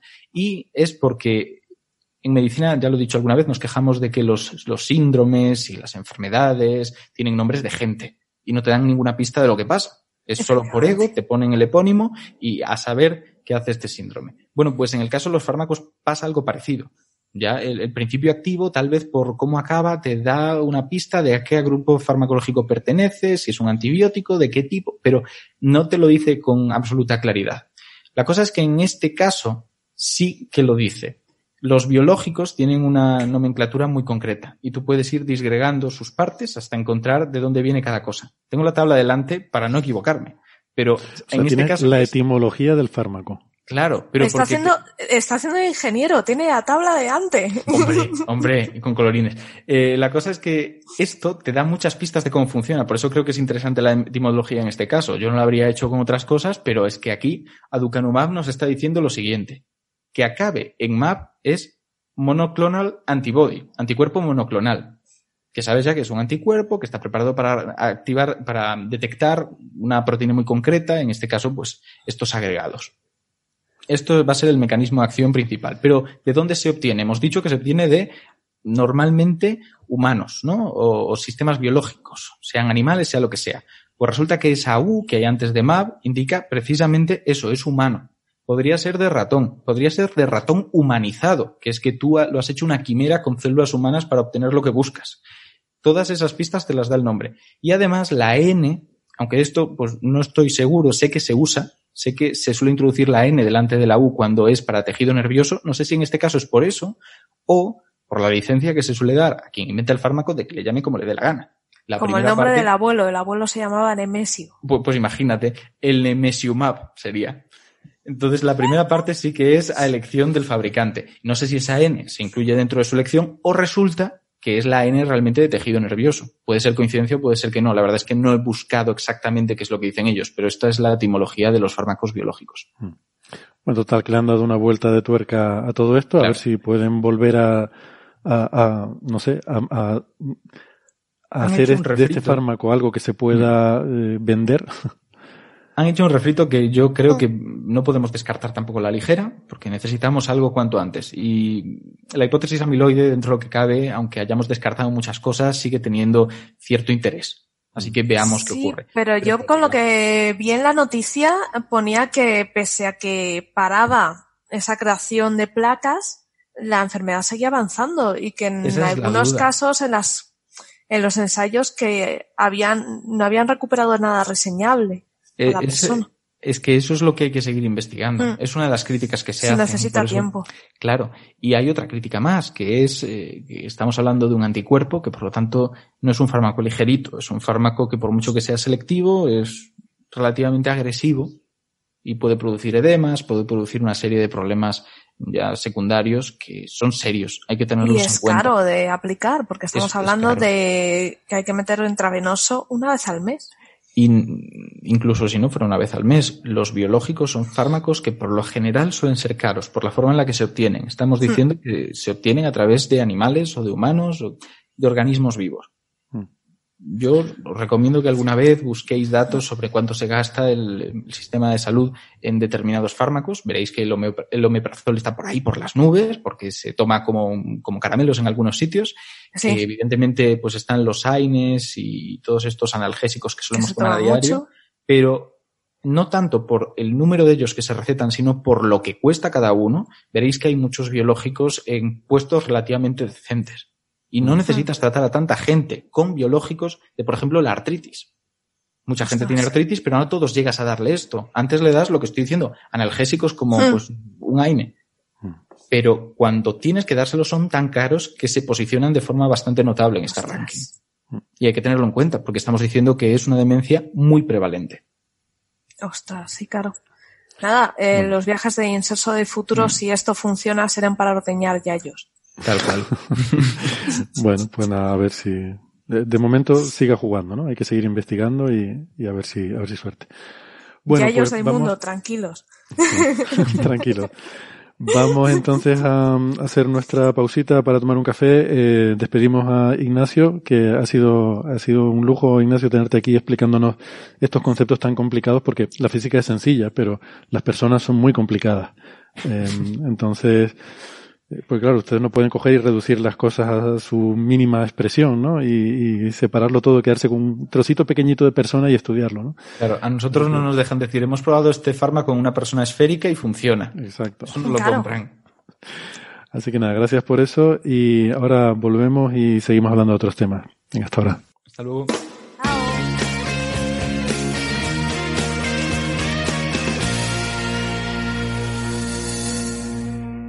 Muy bien, gracias por seguir acompañándonos. Pues eh, ahora para esta parte del programa vamos a dar la bienvenida a, otros dos invitados. En este caso tenemos a la doctora Alicia López Oramas, que ya ha estado con nosotros otras veces, investigadora postdoctoral del Instituto de Astrofísica de Canarias. Hola Alicia, ¿qué tal? Hola Héctor, ¿qué tal? Hola a todos. Bien, gracias por pasarte otra vez por aquí, que ya saben que Alicia es experta en astrofísica de altas energías, en rayos gamma, eh, se, de hecho, se, eh, por cuando le dan así, se enfada, se pone verde y se convierte en una, una masa verde. Y trabaja con los telescopios Magic eh, y es, miembro del consorcio de Magic y hemos estado a veces hablando de, de este tipo de fuentes de rayos gamma, ¿no? Y mm, también aprovecho para dar la bienvenida a Gastón Guiribet, que es físico teórico, profesor en la Universidad de Buenos Aires. Hola Gastón, ¿qué tal? ¿Cómo estás? Hola, ¿cómo están? Gracias por invitarme de nuevo. Muy bien. Eh, los Twitter respectivos creo que Alicia no tiene personalmente, pero lleva la cuenta de los telescopios Magic, que es muy recomendable. Y, y Gastón es arroba, bueno, Gastón Giribet. Eh, bueno, eh, tengo, recuerdo que te pregunté una vez por tu apellido, pero esto siempre me pasa. Le pregunto a la gente su nombre, me lo dicen, pero como realmente no me importa, no me quedo con la información y me pasa mucho en las fiestas y luego ya paso el resto de la fiesta. Mm. A mí, a mí me pasa mucho con, con retener eh, profesiones que no me interesan las profesiones son dificilísimas de retener. Cuando alguien te cuenta una cosa eh, que no te interesa, es a la fiesta siguiente le vas a preguntar lo mismo. En mi, ¿Qué quieres preguntar de mi apellido? Eh, por la pronunciación, ¿no? Porque he visto que no, ah. no, lleva U, sino es GI, con lo cual no sé si es Giribet o Giribet a la italiana.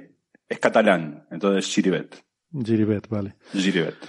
Bien, pues nada, teníamos un, un tema eh, para comentar esta semana que me parece muy interesante porque es un, posiblemente, ¿no? una de las mejores pistas que tenemos sobre ese, ese misterio que son los FRBs, los Fast Radio Bursts, que son uno de los, de los enigmas de la astrofísica moderna, desde que se empezaron a descubrir en 2007, mm, de repente llega un pulso de radio de, del espacio, de cualquier parte, que dura un milisegundo, em, y bueno, poco a poco hemos ido aprendiendo cada vez más cosas, vemos que se repiten en diferentes partes del cielo, y la verdad que es un poco un fastidio porque mm, suelen generar titulares de estos de que eh, recibimos una señal de radio del espacio y cosas así que, que, suelen ser bastante confusos, ¿no? Entonces, está bien que vayamos poco a poco aprendiendo más sobre estas fuentes y, y, y poder eh, resolver un poco el tema.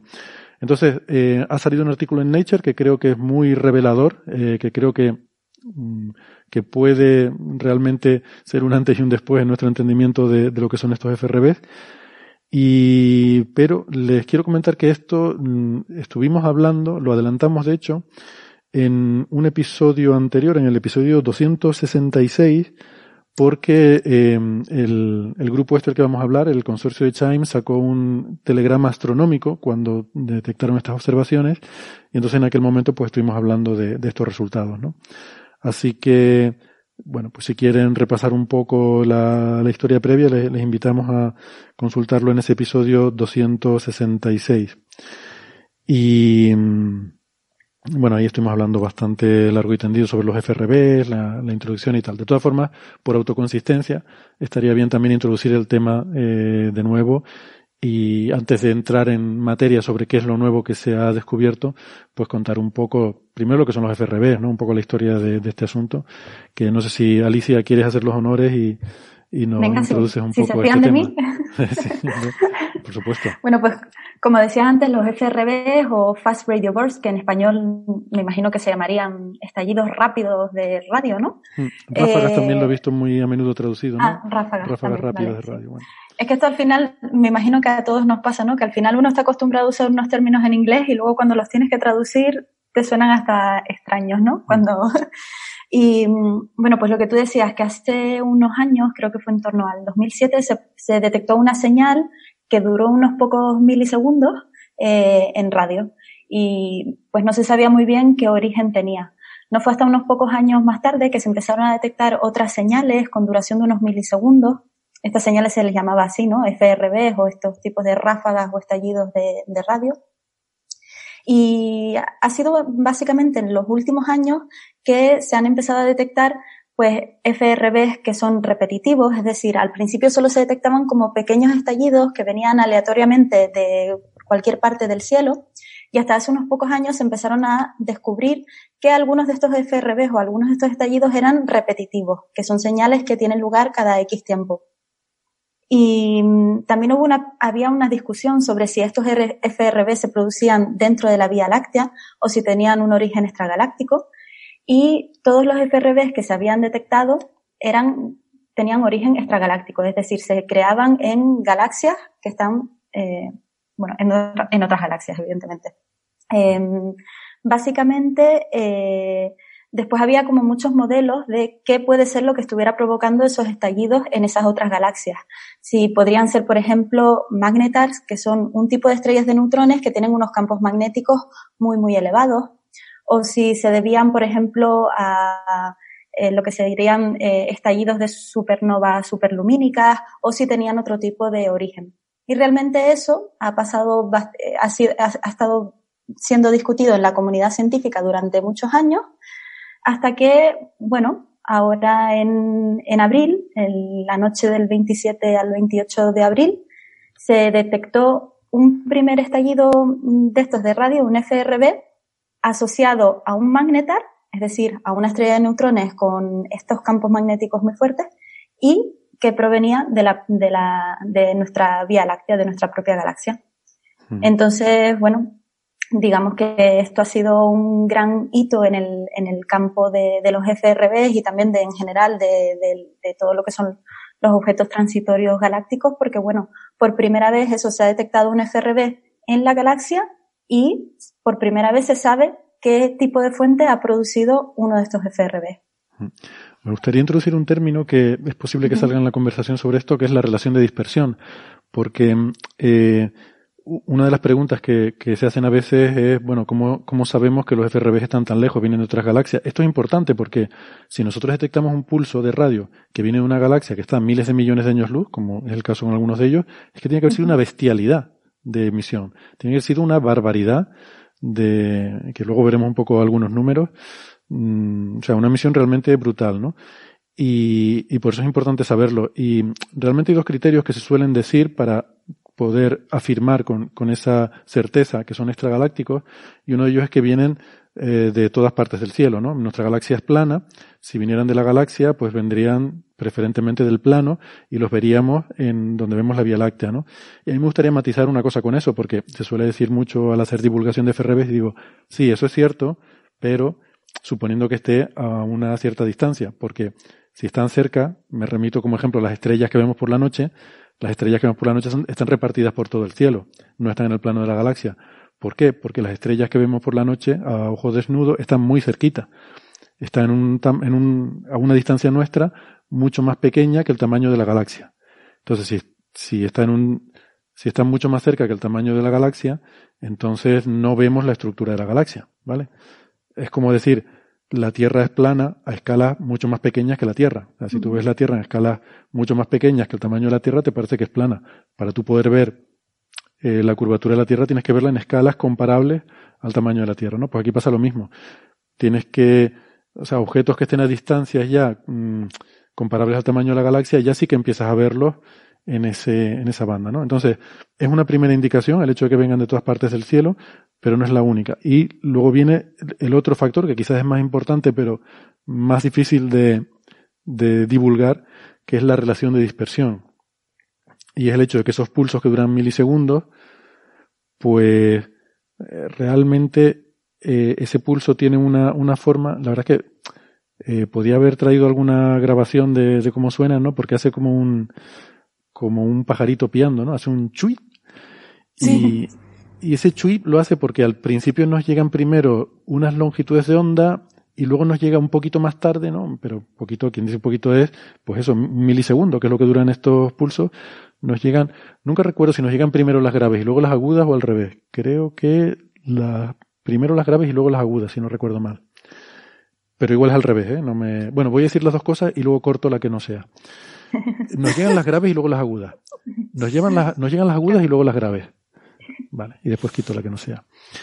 Eh, y, y claro, esto tiene que ver con que al propagarse una onda, en principio todas las frecuencias viajan a la velocidad de la luz, nos deberían llegar al mismo tiempo, pero eso es si estuviera propagándose en el vacío vacío. Pero el medio interestelar e incluso el intergaláctico no está totalmente vacío, sino que ahí hay un plasma que es súper tenue, muy poco denso, pero que hay por ahí electrones sueltos y protones sueltos, y eso al fin y al cabo es un medio. Al final, cuando tú lo ves a escalas de miles de millones de años luz, pues es propagarte por un medio, ¿no?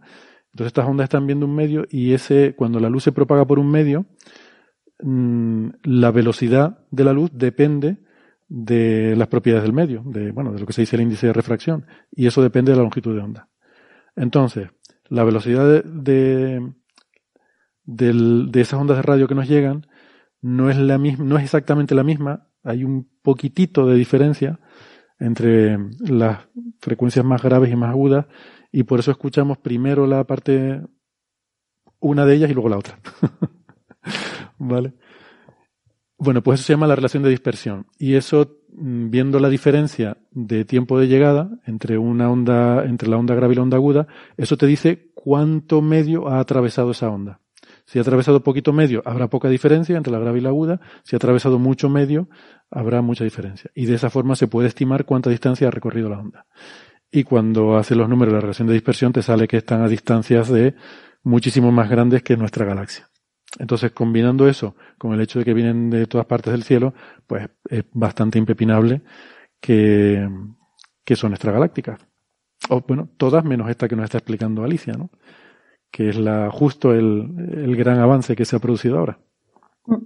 Sí, además, bueno, fue muy interesante porque como ustedes saben, pues los, astrofísicos funcionamos a través de unas cosas que se llaman eh, telegramas astronómicos, que es que normalmente cuando se hace un descubrimiento que tiene cierta relevancia y quieres que la comunidad lo sepa eh, prácticamente mm, eh, en el instante para que, por ejemplo, se puedan hacer observaciones lo más pronto posible, pues eso, pues esta colaboración Chime, este, estas antenas de radio, cuando detectaron esto, lo publicaron como un telegrama astronómico y se hizo un seguimiento. La pena fue que fue en abril, que fue en mitad del, del, de la cuarentena o del lockdown que teníamos, por ejemplo, aquí en España. Entonces ah, hubo muchos observatorios, como por ejemplo nosotros en, en, La Palma, que no pudimos observar porque nuestros telescopios estaban cerrados. Ah, fíjate, claro, no había pensado yo en eso. Sí, sí, sí. Pero o sea, por que a lo mejor ustedes se perdieron el haber podido observar este, este tema por el dichoso virus, ¿no? Nosotros lo perdimos, yo, vamos, casi lloro. Pero bueno, pero... Qué pena. Claro. La verdad es que la verdad es que dio mucha pena porque evidentemente no había no había personal allí, no se podía trabajar, pero por suerte hay muchos otros telescopios que pues eso operan en el espacio, o sea que no nos hace falta nadie allí o otras radioantenas que se pueden operar por ejemplo en remoto. Entonces Chime anunció que habían detectado este este esta emisión que era que coincidía con este magnetar. Luego vino otro telescopio, creo que unos días más tarde, eh, que se llaman STARE-2, que también son otras antenas que, estadounidenses, eh, que confirmaron que ellos también habían visto esta emisión de FRB asociada la misma noche a este magnetar. Pero esto es una antena, o sea, estamos hablando de radio todavía. Creo que son, sí, estos son antenas también. Y eh, es, más Chime, olvidé decirlo, ¿no? Chime es un experimento canadiense que lo hemos mencionado otras veces, que es muy curioso y muy interesante eh, de hecho, las siglas de Chime desde Canadian, ¿no? Canadiense, Hydrogen Intensity Mapping Experiment, que es un experimento de mapeado de, bueno, de intensidad de hidrógeno, porque el mayor objetivo es mm, observar eh, eh, la emisión del hidrógeno que, bueno, emite en, radio la línea de 21 centímetros. Pero uno de los objetivos también de ese instrumento es justamente intentar observar FRB, ¿no? Y ellos fueron los primeros en detectarlo y, y enviaron este telegrama astronómico, ¿no? Exacto. Y digamos que a raíz de ahí, pues eso, se, se, realizaron numerosas observaciones, tanto en radio como en rayos X. En rayos X prácticamente eh, casi todos los observatorios, Swift, eh, Integral, NuSTAT, etcétera, detectaron un montón de estallidos o bursts eh, asociados también con este magnetar, con lo cual quedó evidente que eh, ese magnetar estaba activo y que había tanto emisión de rayos X como emisión de, de, radio. Hmm. Con lo cual, digamos que esto ha marcado un poco un hito en, en, lo que es el campo y lo que es el entendimiento de los FRB y también de los magnetar en sí, ¿no? Porque esta fuente ya se sabía que era un magnetar y que tenía de vez en cuando estallidos de emisión en rayos gamma, ¿no? Exacto, creo que esta fuente se descubrió en el 2016 precisamente por eso, porque eh, y esta fuente emite continuamente, bueno, continuamente no mentira, eh, emite estallidos de rayos X de vez en cuando. Decir que también los magnetos Exacto. tardazos de vez en cuando, ¿no? Exacto. Decir que también en general los magnetars muchas veces tienen como un nivel, eh, suelen estar emitiendo rayos, rayos X de manera persistente y luego tienen como estos estallidos sobre ese nivel eh, persistente, por decirlo, por decirlo así. ¿Qué más iba a decir? Ah, eso. Y es que básicamente ahora salió este paper de Chime en, en, en Nature, en Science. a ver, creo, creo que Nature. A ver creo que era Nature, sí, pero también salió eh, el paper de Esther 2, los que, los que comprobaron que, que, o sea, los que también lo detectaron, y después salió otro paper de FAST, que también que es esta antena eh, china gigante, mm, que prácticamente, básicamente ellos dijeron que no vieron nada esa noche, lo que pasa es que tres días más tarde de este estallido, ellos detectaron que había emisión radio, mm, había, detectaron un jet polarizado que provenía de esta, de esta fuente también. Eso no aparece en el paper de Nature, no sé por qué, pero, pero bueno, básicamente tres días más tarde ellos sí que vieron algo asociado a este magnetar. O sea, ¿me lo, puedes explicar qué es lo que no aparece en el paper? No me ha quedado claro. En el paper de, de FAST, ellos básicamente hablan de las observaciones que, que se hicieron eh, durante el descubrimiento, a la vez que Chime, el día 27, el 28, pero luego el día 30 ellos mandaron un telegrama astronómico en el que dijeron que habían detectado ah, que, que, existía un jet eh, muy polarizado. Que creo que eso, eso me estuve leyendo el paper y, no encontré información, pero existe el, está el telegrama astronómico. Y, y, bueno, pues ahora, evidentemente, esto digamos como que es un poco el, el descubrimiento y ahora, claro, pues hay muchas cuestiones, ¿no? Que, que todavía faltan por resolver, ¿no? Si tipo, entonces, ¿todos los, todos los FRB son producidos por magnetars o no? Eh, si son producidos por magnetars, son todos los mismos tipos de magnetars que tenemos en la Vía Láctea, que son magnetars que surgen de, de la muerte de una estrella masiva, ¿no? En forma de supernova. Sí, vamos a explicar un poco lo que es un magnetar, ¿no? Para, vale, para aclararlo. ¿Lo quieres, lo explico yo o lo explicas tú o lo explica otro para No, tú, que seguro que lo sabes mejor. Bueno, básicamente cuando tenemos una estrella masiva que tiene, imaginemos, ocho veces la masa de, nuestro Sol, eh, al morir lo hará en forma de supernova y digamos que el remanente que deja ese núcleo eh, es lo que llamamos en general estrella de neutrones. Un magnetar es, es básicamente una estrella de neutrones pero que tiene un campo magnético mucho más elevado. Por ejemplo, para comparar, creo que el campo magnético terrestre es como de en torno a un Gauss, que se llama, es la sería la unidad, y esto es 10 a la 14, 10 a la 15. O sea, creo que es como 100 billones de veces el campo magnético. El campo magnético es como de 25 Gauss en la Tierra. Ah, vale, vale, pues genial, pues eso. Pues billones de veces el campo magnético terrestre. Mm. Entonces, eso, pues son estrellas que tienen estos campos magnéticos muy fuertes, tienen unos periodos de... Las estrellas de neutrones ya de por sí tienen campos magnéticos muy fuertes, pero en particular las magnetar es que es todavía mucho más. O sea que, que las estrellas de neutrones son cosas muy exóticas, ¿no? Pero es que un magnetar es dentro de... O sea, las estrellas de neutrones a los magnetars los llaman exóticos, ¿no? Es como... Exacto. O sea, siempre este grupo de frikis, ¿no? Pues que, que a, uno de ellos los demás lo llaman friki, pues esos son los magnetars.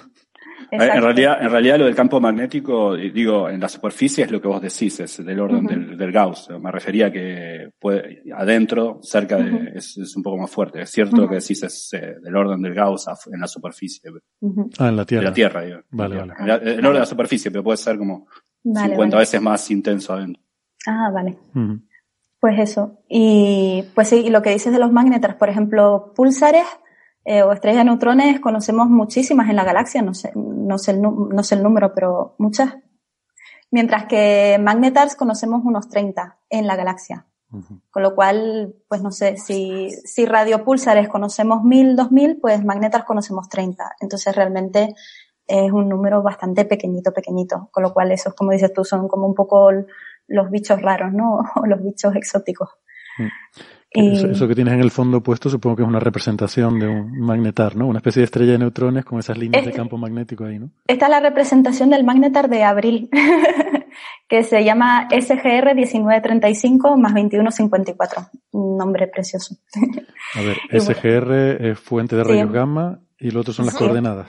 Exacto. Tengo, ¿Puedo hacer una pregunta? Yo no, no sé mucho de astrofísica, así que Alicia me corregirá si... Eh, yo, según entendí, las magnetar, eh, debido a estos, eh, del 10 a la, bueno, los sé en Tesla, pero habría que sumarle tres, ¿no? Del orden, digamos, 10 a la 14, Gauss o cosas por el estilo. estos se emiten mayormente en, en X y en gamma. No obstante, como la emisión de radio es como secundaria, ¿no? Es como que, es como que los, los electrones acelerados se emiten en X y eso interactúa con una suerte de, onda de choque y esa segunda emisión es en radio. Eh, ¿Es cierto? Sí, eso, es, por ejemplo, una de las, de las teorías para explicar cómo es este tipo de, de, estallido de FRB que se ha detectado, por ejemplo. Se cree que puede ser eso, bueno, en general, bueno, vamos a volver a estar. Sí, en general lo que dices es cierto. Y en general la emisión de radio viene de lo que sería el polo magnético de la, de la estrella eh, del magnetar.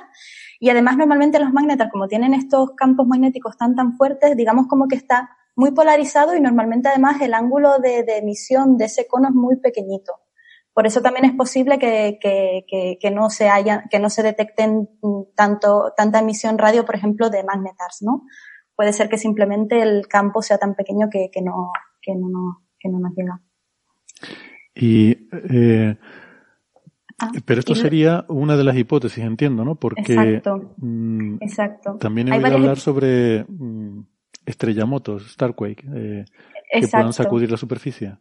Exacto. También, como dices tú, se puede, se cree que estas, estas estrellas a veces tienen como esos estrellamotos o eh, eh, que, que, lo que hacen al final es como que desestabilizan todo lo que sería la corteza del magnetar y también recordemos que eh, al tener unos campos magnéticos tan intensos, también estos campos, en estos campos magnéticos tenemos eh, partículas que, que, que, que, se encuentran ahí, ¿no? O sea, los magnetos tienen también una cosa que se llama la magnetosfera, ¿no?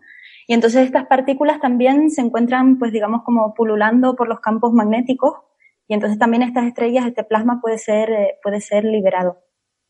Em, como en forma de eh, chorros, dice, que, que se produzca una especie de... Y luego, por ejemplo, para otro de los modelos que, intenta explicar cómo podría ser estos procesos de FRB en magnetars también implican no solo el propio magnetar en sí, estos, estos, mm, estos real, estos, ¿cómo se dice? terremotos en el propio magnetar o así, sino también de la propia interacción del magnetar con el medio. Por ejemplo, este magnetar está dentro de una, de una, se cree que está dentro de una, eh, de un remanente de supernova y que además hay una nube molecular que está cerca. Entonces también podría ser que el choque de estos chorros del magnetar con el medio hayan producido emisión. Entonces hay varias teorías todavía para explicar cuáles son los mecanismos y, digamos que la cosa no está demasiado clara. Mm. Pero bueno, sí, por casualidad. Mm. El, mecanismo de partículas eh, atrapadas que giran con la rotación de la estrella te daría algo parecido a un pulsar con una repetición periódica cada milisegundos, pero estos son cosas que además no suelen tener una periodicidad y que a veces tienes emisión en rayos X y a veces tienes en, rayos X y en radio. Ah, pero, o sea, en este caso se ha, se ha visto las dos emisiones simultáneamente, en rayos X, gamma y radio. Eh, pero en ocasiones anteriores solo se ha visto estallido de rayos gamma y X, pero no en radio, ¿no? O quizás es que no estábamos mirando en radio en ese momento. Eh, en teoría no se han encontrado en radio, que yo sepa. Mm. Eh, Mm. Claro, es que al final eh, eso es lo, lo, que es lo, lo eh, eh, como decir, exciting, lo emocionante de, este descubrimiento, ¿no? Que ahora está abriendo como otra visión de, de, de, estos FRBs y ahora, pues bueno, ahora tenemos hasta más preguntas, ¿no? En plan de, mm. bueno, ya sabemos esto, pero ¿cómo es posible? Luego hay una cosa que, mm, que decir, porque yo dije que los magnetas nacen como el nacimiento, nacen a raíz de estos estallidos de supernova. Pero esos son, esos son los magnetar que sabemos que tenemos en la Vía Láctea. También los magnetar pueden nacer de otros procesos un poco más exóticos, como por ejemplo eh, cuando tenemos dos estrellas de, de neutrones que, que colisionan, pues el, el, resultado final podría ser un magnetar, o por ejemplo los progenitores de los llamados estallidos de, rayos gamma mm, largos o otro tipo de supernovas que se llaman supernovas superluminosas. Entonces es posible que los magnetars que nacen de estos eventos un poco más exóticos eh, pueden ser los que a lo mejor mm, eh, sean la causa de, de, emisión de FRBs en otras galaxias. O sea, hay muchas cosas que aún, que aún no se saben. Y luego hay, evidentemente, otros, otros, otras teorías más especulativas que dicen, vale, pues los magnetars ya sabemos que sí pueden llegar a provocar FRBs, eh, pero también a lo mejor pueden existir otros eventos, ¿no? Por ejemplo, sabemos que existen eh, FRBs que son repetitivos, ¿no? Lo hablábamos antes, que sabemos que ocurren siempre en una, eh, en una región del cielo específica. Pero hay algunos que se han detectado una vez y no se han vuelto a detectar. Entonces hay teorías un poco más especulativas que dicen que, por ejemplo, esto podría venir de eh, objetos binarios que, como por ejemplo, yo que sé, pues estrellas de neutrones que se fusionan o con un agujero negro o evaporación de agujeros negros. O sea, ya hay incluso teorías más eh, exóticas o más imaginativas, por decirlo así. Curioso. Mm. entonces, bueno, pues eso. Eh, prácticamente esto ahora está, básicamente ahora toda la comunidad, ¿no? Está muy pendiente de, de ver qué pasa, ¿no? Y bueno, y decir que en octubre, la noche del 8 de octubre, eh, Chime volvió a decir que habían detectado. Ah, sí, pues mira. Pues sí, pues esa noche Chime anunció que habían detectado otros tres estallidos de este magnetar también a través del, de un ah, telegrama astronómico. Lo que pasa es que en este caso eran un poco menos energéticos, no se ve, no eran tan marcados como los otros dos. Y en este caso no hubo, no se detectó en rayos X ni nada. Ah, vale, o sea que eso, responde a mi pregunta anterior, entonces que no están asociadas las dos emisiones. A veces tienes rayos X y gamma sin radio y a veces tienes radio sin X y gamma.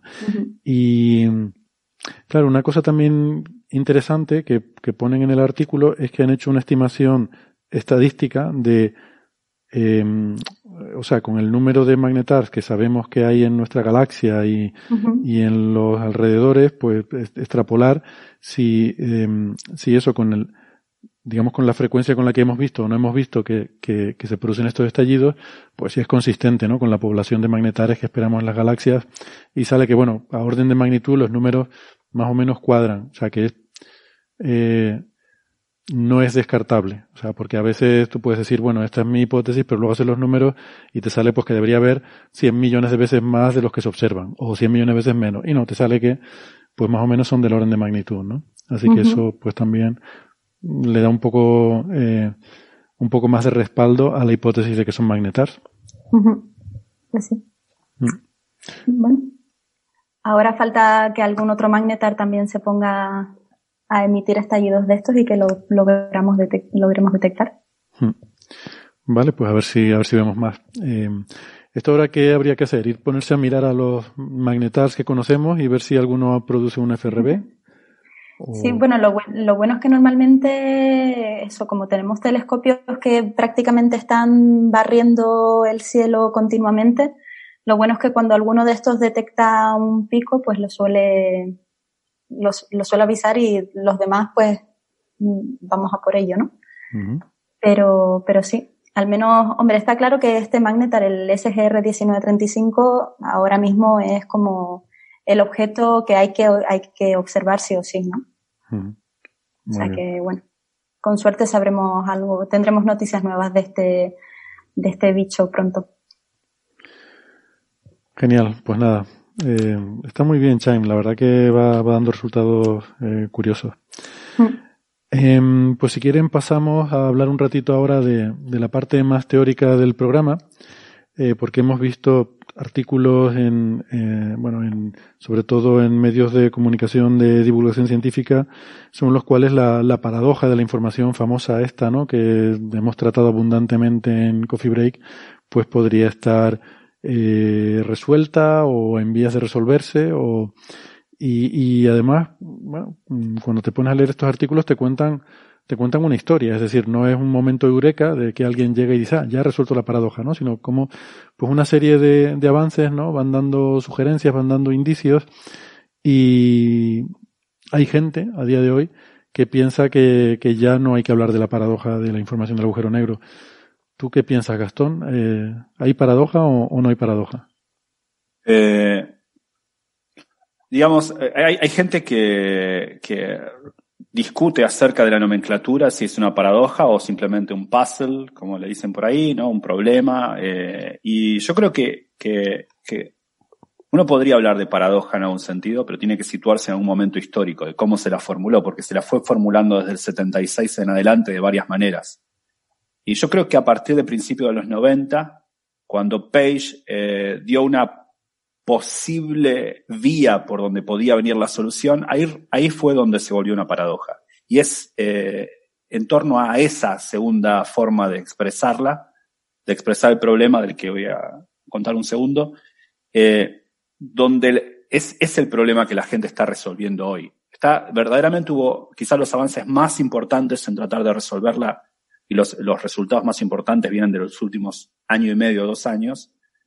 No obstante, no es una, un, un, resultado completo. ¿eh? Hay algunas cosas que todavía uno podría decir, bueno, eh, uno se queda con, con, cierto, con cierto saber qué pasa microscópicamente. Pero déjame que, que, que cuente cuál es el problema y luego decidimos entre los cuatro o con nuestros amigos ahí si, si es o no una paradoja, ¿no? Votamos. Al principio, hacemos, hacemos, una encuesta de Twitter para ver si está Claro, exactamente. No. Con eso decidimos todo. Eh, bueno, no, la idea es, nace a partir del principio de los, de los 70, 73, 74, cuando Hawking mostró que los agujeros negros radían. Demostró matemáticamente que los agujeros negros radían. Ese cálculo de Hawking, si bien la radiación de los agujeros negros es extremadamente tenue y por ende totalmente eh, eh, le, lejos de nuestro alcance tecnológico, incluso actual, eh, el cálculo de Hawking es impoluto en cuanto a las hipótesis que, usa. Usa la teoría de la relatividad, una teoría muy comprobada experimentalmente, y la teoría cuántica de campos en un régimen en el cual, cuando el agujero negro es lo suficientemente grande, no, es un objeto macroscópico, no hay razón por la cual dudar de ninguna de las dos teorías.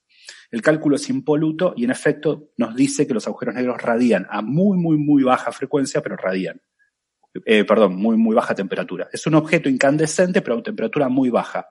¿Cuál es esa temperatura? Es en el agujero negro más caliente que puede haber, que son los más pequeños, porque los, la temperatura es inversamente proporcional a su tamaño, o sea, a su masa. La temperatura es de 0,1 microkelvin. O sea, es 10 a la menos 7 Kelvin, muy cerca del cero absoluto, indetectable, mucho menor que la temperatura promedio del universo, que es 2, tantos Kelvin. Entonces, uno dice, bueno, eh, no podemos detectarla experimentalmente, pero esa temperatura no hay ninguna razón para, para dudar del cálculo teórico de Hawking. Ahora bien, eh, ¿qué ocurre? Como los agujeros negros se evaporan muy, muy lentamente porque la temperatura es muy baja, pero recordemos que la temperatura es inversamente proporcional a su masa, según el cálculo de Hawking, lo cual es raro porque hace que sea el, agujero negro un objeto de eh, calor específico negativo. A medida que radia, se calienta más en lugar de enfriarse más. Entonces, si bien ese hecho, proceso. La, la, evaporación es una cosa muy rara porque llega al final a una temperatura infinita cuando ya termina de desaparecer. Exactamente. O sea que... Exactamente. Entonces, ¿qué pasa? Los agujeros negros son, tienen muy baja temperatura, pero como se van irradiando, en un momento se calientan más y al final de sus vidas emiten mucho. Entonces, la pregunta es, ¿cuánto es lo que hay que esperar para llegar a la final, al final de la vida de uno? Bueno, los cálculos son sencillos de hacer porque la radiación de un agujero negro, y este es un punto esencial para entrar en la paradoja, es térmica, es decir, es exactamente la de un cuerpo negro. Es decir, no emite ningún tipo de, de, de, información. Emite solamente en función de su temperatura. No, nada más que eso, es un cuerpo negro perfecto. Exacto. Es totalmente, es como, no emite eh, ningún tipo de información. Uno dice la, la, la, masa del agujero negro, automáticamente hace su temperatura y emite en todos lados igual, sin, sin llevar ningún tipo de información. Puede sonar, a, puede sonar a trivial, según la nomenclatura, el que un agujero negro emita como un cuerpo negro, pero realmente no. Por una cuestión, absoluto, de, por una cuestión de, de, de, mal nombre para ambos. Pero, es un mal nombre para ambos. ¿no? De hecho, un cuerpo, el sol es bastante, es un sí, cuerpo negro también cuerpo para negro la física. Bueno. Sí, sí, pero, pero bueno, digamos, el agujero negro es mejor cuerpo negro. Es exactamente algo que emite eh, sin portar información. Su, su, emite de la manera más desordenada posible. Mm según el cálculo de Hawking. Entonces uno calcula cuánto tiempo tarda usando la ley de Stefan Boltzmann y de termodinámica de, de, la universidad, porque como es un cuerpo negro, es el más sencillo de los cuerpos radiantes, uh -huh. y resulta que el resultado es que tarda en evaporarse 10 a las 67 años, es decir, 57 órdenes de magnitud más que la edad del universo. Entonces uno dice, bueno, no se evaporó ninguno todavía, ¿ok? Hay que esperar 57 órdenes de magnitud, la edad del universo, para ver que el primero se evapora. ¿Por qué es esto interesante? Bueno, porque esto presupone una paradoja. Una paradoja que se dará en un futuro remoto, pero que como paradoja lógica es acuciante hoy, porque habla de las leyes fundamentales de la física que tenemos. Así que tenemos que imaginarnos nosotros en un universo donde los agujeros negros están evaporando y encontrarnos con el siguiente problema. Si un agujero negro se evaporó por completo, en el universo, supongamos que el universo solamente contenía una estrella que forma un agujero negro porque colapsa gravitatoriamente. Ese agujero negro uno espera mucho y se evapora por completo.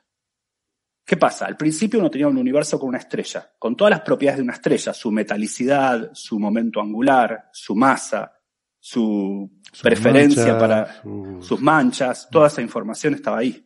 Su contenido, cuánto helio tenía respecto, todo estaba ahí.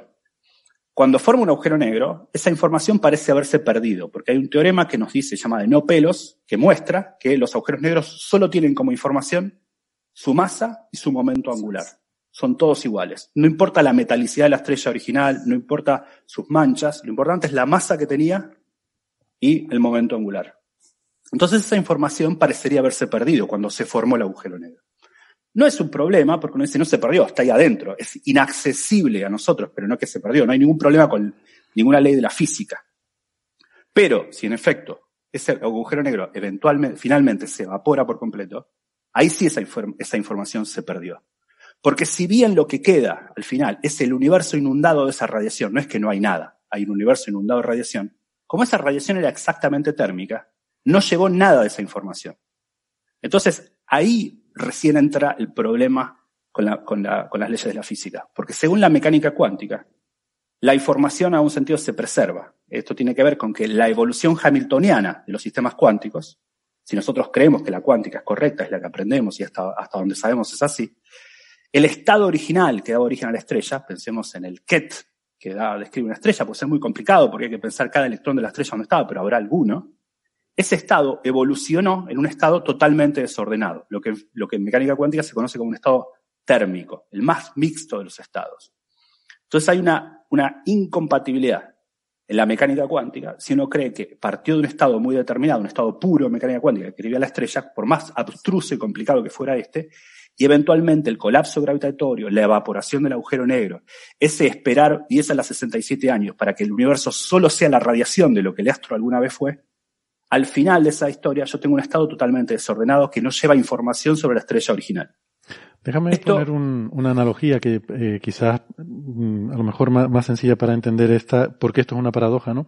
Eh, imagínate ese ejemplo que has puesto que me parece muy bueno. Un universo en el que solo hay una estrella, se convierte en agujero negro y luego ese agujero negro se evapora completamente y te queda un universo vacío en el que solo hay radiación de esa evaporación. Vale si tú quieres darle a la película para atrás, eh, la física tiene que ser reversible. Hay una propiedad muy fundamental mm, metafísica que es que tiene que ser reversible. Si tú conoces exactamente un estado y tú conoces las leyes de la física, tú puedes darle para atrás y volver al estado anterior, ¿no?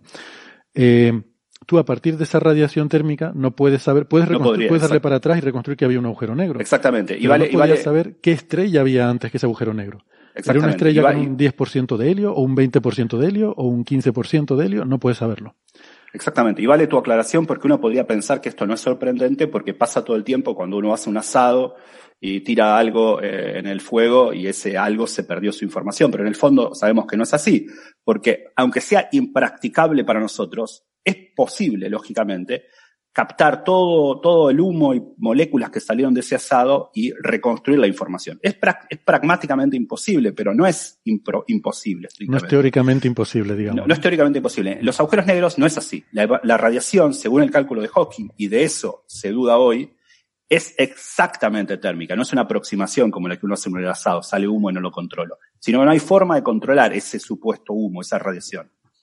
Entonces, esto presuponía un problema durante la esto fue en los 70 y hasta la década del 90 había quienes eh, se dividían las aguas entre quienes pensaban que esta, este aparente conflicto entre la relatividad general, por un lado, porque los agujeros negros son una predicción de la relatividad general y los cálculos involucran esa teoría, y por otro, la mecánica cuántica, que es la que da cuenta de esta, de esta supuesta necesidad de preservar esa información, en este aparente clash entre las dos teorías, había quienes tomaban partido por una, hay que reformular la teoría de la relatividad, y quienes pensaban que había que reformular la mecánica cuántica. Entre ellos se encontraba en los 90 Hawking, quien luego cambió de opinión. a principios de, a fines de la década del 90, a principios de, la primera, los primeros años del siglo, quedó claro que, creo que para todos, o para la mayoría, eh, que lo que hay que, lo que, lo que uno cree es que la mecánica cuántica está bien. Y que lo que ocurre es que la, info- la, la radiación de Hawking no es exactamente térmica como Hawking calculó, sino que al principio, cuando el agujero negro es joven, sí lo será, pero al final de su vida, de alguna manera, empezará a dejar de ser térmica, a mostrar ese apartarse del, estado térmico y empezar a restituir la información que el agujero negro tenía. Quien lo puso de manera cabal en estos términos fue Page, antiguo estudiante de Hawking, en- a principios de los 90, quien lo que hizo, y todavía colaborador de Hawking durante los 90, eh, quien, quien eh, propuso una forma de no de resolver la paradoja, pero de guiar por dónde podía venir la solución. Lo que dijo, lo que dijo Page fue, el agujero negro radiará térmicamente al principio, pero cuando llegue a, grosso modo, la mitad de su vida, o para ser más preciso, cuando haya evaporado la mitad de su entropía, la entropía que tenía, cuando haya ya liberado al medio la mitad de su entropía, empezará Se nos ha cortado. ver esa información, la información saliente a partir de ese momento. Un agujero negro lo suficientemente viejo empezará a mostrar, a restituir esa información al medio. Perdona, Eso quedó- perdona, Gastón, porque tuvimos un pequeño corte mientras estabas hablando, pero bueno, creo, creo que más o menos he entendido, ¿no? Pero es que. No, pero ha sido un corte perfecto, porque ha sido un corte sin pérdida de información. Sin perder Nos información. dejó intrigados durante un segundo, ¿eh? Eso se debe a que, a que me, eso se debe a que me repito mucho. No, ha estado bien. Ha sido una pausa valorativa que nos ha dado tiempo para absorber lo que estabas Para, diciendo, ¿no? para todos aquellos que dicen que me repito, sepan que es una especie de protocolo de corrección de errores. ¿no? Para- Claro. bueno, Exacto. Entonces, No, pero está bien. eh, Decías que al principio radia de forma térmica, es decir, sin Según sin Page proponía eso. No sabemos cómo, decía Page en los 90, pero quizá la respuesta venga por el lado de que hasta que el agujero negro sea joven, es decir, hasta que haya radiado la mitad de su entropía, en efecto, la aproximación de Hawking es buena, pero luego, de alguna manera que hasta ese momento se desconocía, Page dijo, esa curva de información se revertirá y el agujero negro empezará a devolver la información al medio. La radiación dejará de ser exactamente térmica y empezaremos a verlo por un agujero negro lo suficientemente viejo. Eso se calcula, esa restitución de la, entropía al medio, de información al medio, se calcula con una carga, con una curva que se llama curva de Page, que él dibujó como debería ser, pero sin dar explicación de por qué, y cuenta la información que tiene la radiación saliente. ¿No? Dice, para un agujero lo suficientemente viejo, esa curva, em- Bueno, la, la radiación empieza a ver información al medio. Eso se creyó durante mucho tiempo que era la razón. ¿Me corté de vuelta? sí, No. te, te, te volviste a cortar, sí. Yo Bueno. veo, la cara de, veo la cara de Sara y Alicia y, y me doy cuenta. Eh, estabas diciendo que, que él no dio argumentos, o sea, no, no dio argumentos eh, fundados de, de por qué la curva tenía que ser así. Bueno, sí, que dio argumentos, pero no, no la calculó, ¿no? Entonces estaba diciendo, la curva tiene que Eso- ser, al principio, aumentar la, la información, o sea, al principio no emite nada de, de información, llega luego un momento. Claro, sí, y luego cambia ese, sentido de la curva y empieza a descender. claro, eso es, eh, el- la curva hace como información, es po- mucha información, es poca entropía. Que dice primero que de la radiación y luego baja, es decir, primero no da mucha información y luego empieza a darla. El problema acá, y acá es donde recibe el verdadero nombre de paradoja, es porque ese revertir el proceso, cuando la radiación comienza a dar, eh, cuando la radiación comienza a dar información al medio, se da cuando el agujero negro todavía es, es grande, pero no al final, final de su vida. Digamos, grosso modo, la mitad de su vida. Entonces, ahí había un problema, porque uno esperaba que la, respuesta a una pregunta tan difícil de resolver viniese de la mecánica cuántica, de la teoría de la gravedad cuántica que desconocemos. Y esa teoría entraría a jugar cuando el agujero negro es muy pequeño, no cuando está en la mitad de su vida. Es ac- acá donde aparece la noción de paradoja. ¿Cómo, cómo podemos entender, cómo, cómo a- alguien podría dar un mecanismo por el cual la curva de Page se reproduce? Es decir, ¿quién puede darme una descripción teórica de lo que Page nos dijo que debía pasar? ¿no? Page solamente dijo, debe ocurrir esto, y recibe el nombre de curva de Page, a esta supuesta primer ser radiación térmica y luego empezar a devolver información. Los Fíjate, resultados puedo- recién, Puedo decir una cosa que eh, me ha hecho Sí. gracia darme cuenta de una cosa. O sea, para, para ti eso es la paradoja de la información del agujero negro, el hecho de que esa curva de Page tenga ese cambio de comportamiento ahí en mitad de vida del agujero negro, ¿no? Esto me, me ha hecho recordar una vez hace, pues, eh, cuatro años, que en este programa entrevistamos a, Ed Hoft, eh, y le preguntaba por esto de qué es la paradoja de la información del agujero negro. Y decía que a cualquier físico que le preguntes, para, para él eh, es una cosa diferente. Entonces, diferentes físicos te van a dar diferentes respuestas.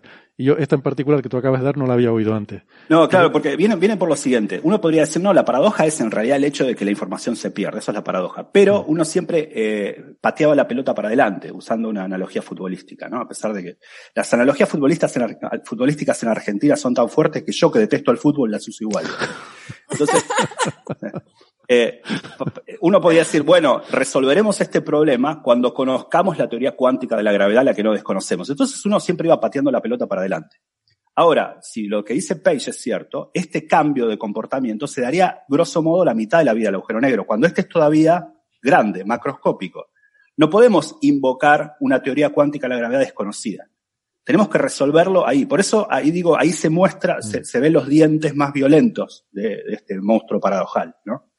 Eh, diría Edelstein. Tengo, voy a hacer un, un stand-up un día que sea copiar las frases de Edelstein.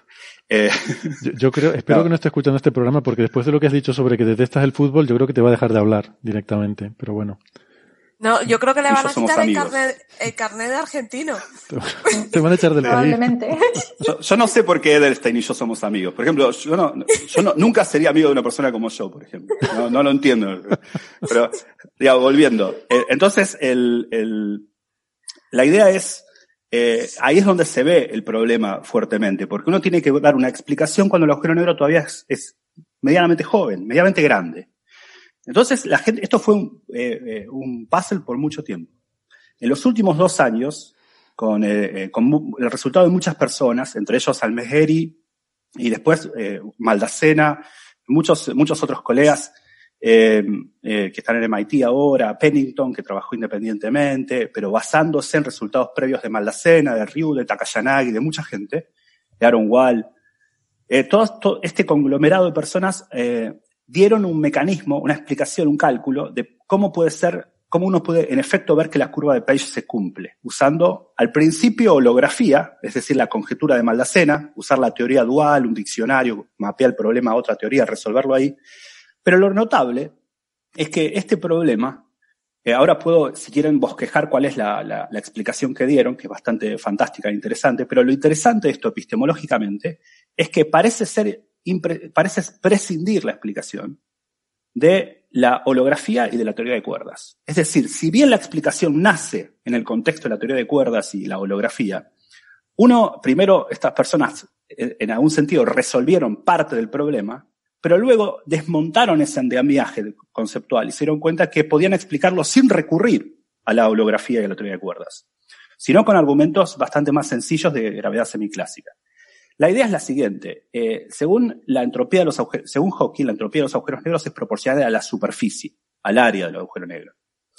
Lo que se dieron cuenta estas personas es que en realidad, eh, cuando, cuando Hawking dice que la entropía es proporcional al área, eh, al principio es cierto, es proporcional al área del agujero negro, pero cuando el agujero negro es muy, muy, muy grande, voy a hacer un poco un croquis de la idea, pero grosso modo es así, cuando el agujero negro es muy, muy viejo, cuando empieza más o menos a haber radiado la mitad de su entropía, en el interior del agujero negro, emerge otra superficie maximal, por decirlo. Es una superficie muy particular, es una superficie como la de los caminos de Feynman, la más grande de las superficies cercanas. Aparece otra superficie.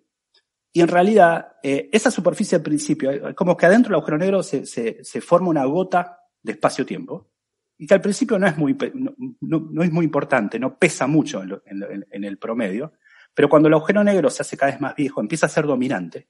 Y entonces uno tiene que tener en cuenta esa superficie interior para calcular correctamente la entropía. Es un cálculo teórico bastante rebuscado, pero que tiene que ver con esto, con el cálculo, si uno mira los detalles, es calcular áreas maximales, extremales, porque en realidad es mínima en una dirección espacial, pero máxima en una dirección temporal, y un montón de detalles técnicos. Pero la idea es que el agujero negro, cuando es lo suficientemente viejo, en su interior, eh, aparece un área, una superficie, que también hay que calcular y hay que tenerla en cuenta para el cálculo, y que Hawking no la tuvo en cuenta. Al principio, esa área, cuando el agujero negro es, joven, no es muy dominante en el cálculo. Pero para un agujero negro lo suficientemente viejo lo es, y eso revierte, cuando uno calcula y tiene en cuenta esa área que entra, existe dentro del agujero negro, la curva se revierte y en efecto uno recupera, teniendo el cálculo en cuenta, en el cálculo esa área, esa superficie interior, que el agujero negro empieza a devolver información al exterior. Eh, esto igual no es, por eso este en efecto reproduce la curva de, Page perfectamente. Ahora, esto no es una explicación microscópica de, por qué. Uno está diciendo, bueno, con, con artilugios matemáticos, usando holografía, usando otras cosas, me doy cuenta que en el interior del agujero negro aparece un nuevo ente matemático que tengo que tener en cuenta en mi cálculo, lo tengo en cuenta y en efecto reproduzco la curva de Page. Otras personas. una cosa sobre esa, esa superficie maximal que aparece dentro, ¿no? Y ese. Em, yo no estoy seguro si he entendido bien lo que yo he leído sobre este tema, entonces aprovecho para preguntarte.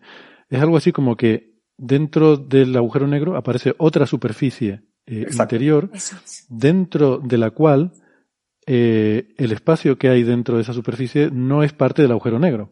Que de alguna forma está dentro del horizonte, geométricamente, en esa, esa geometría, pero, pero no es parte del agujero. Es como si el agujero negro se convirtiera en una capa.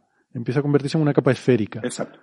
Sí, es una, como si le saliera una, una concha. Exacto, es, es como, hay como un, como un, eh, eh, por eso decía yo como una gota, como una, es más, muchos, muchos físicos eh, les gusta comparar esto con una, una suerte de, transición de fase, de una suerte de condensación de una gota dentro del interior del agujero negro a, a, llegado el tiempo donde el agujero negro radió la mitad de su entropía original.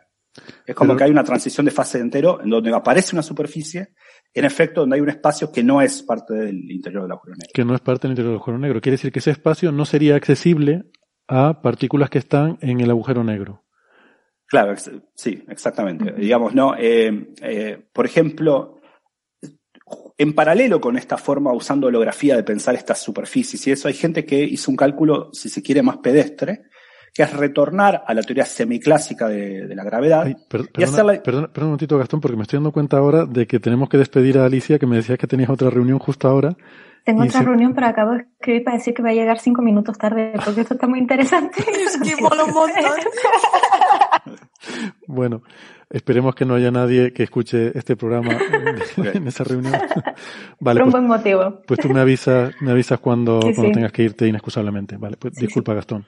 No, no. Eh, eh, lo que decía es que hay gente que hizo el cálculo como aproximado directamente como en gravedad cuántica. ¿Qué sería hacer gravedad cuántica? Porque uno no, no tiene una teoría de gravedad cuántica. Entonces, ¿qué es hacer gravedad cuántica cuando uno no tiene una teoría de ella? Uno sabe a qué la teoría cuántica tiene que aproximarse.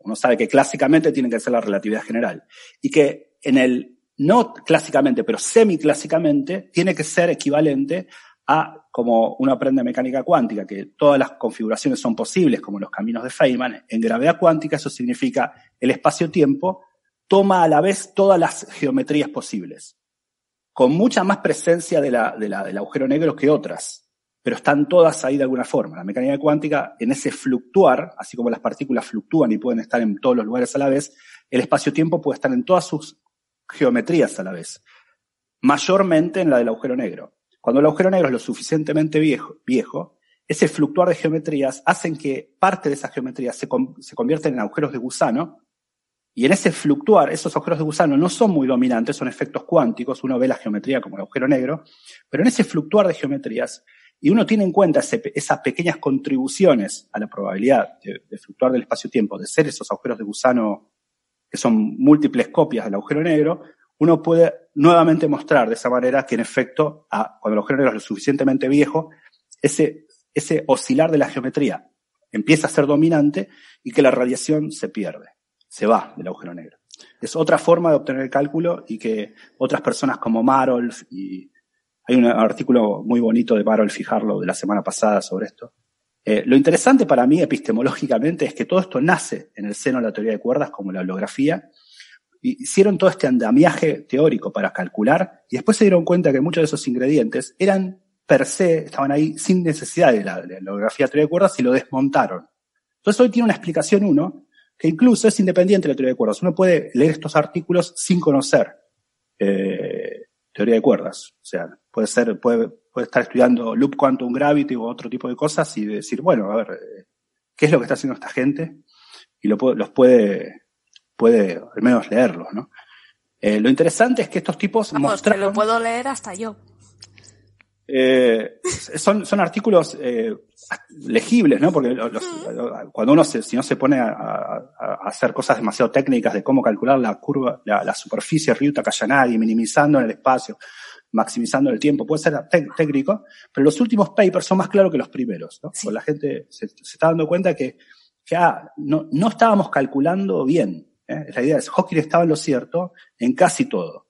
Pero, por decirlo de alguna forma, eh, la, el, el área, la superficie, perdón, el área de la superficie, que es proporcional a la entropía, no siempre es la del agujero negro. Para un agujero negro lo suficientemente viejo, es también esa que aparece adentro. Ese sería un poco el resumen de por dónde viene matemáticamente la explicación. Y son capaces de reproducir esta, esta curva de Page que dice, un agujero negro que haya radiado ya las, la mitad de su entropía es lo suficientemente viejo como para empezar a restituir al medio esa información que tenía guardada.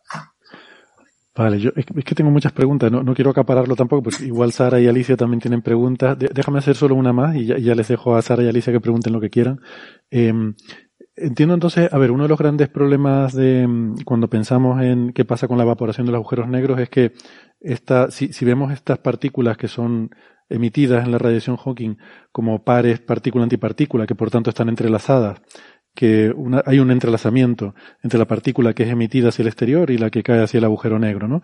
Eh, y existe una, una entropía de entrelazamiento que al principio, pues, en esa curva de Page, pues, mmm, es, es, total el entrelazamiento entre las partículas que salen y las que quedan dentro, ¿no? Eh, luego, he entendido bien entonces que cuando se forma ese volumen interior que está desconectado del agujero negro, empiezan a aparecer partículas que ya no están entrelazadas con partículas del agujero negro, sino que quizás su, su par estaría en ese otro volumen interior. Exacto.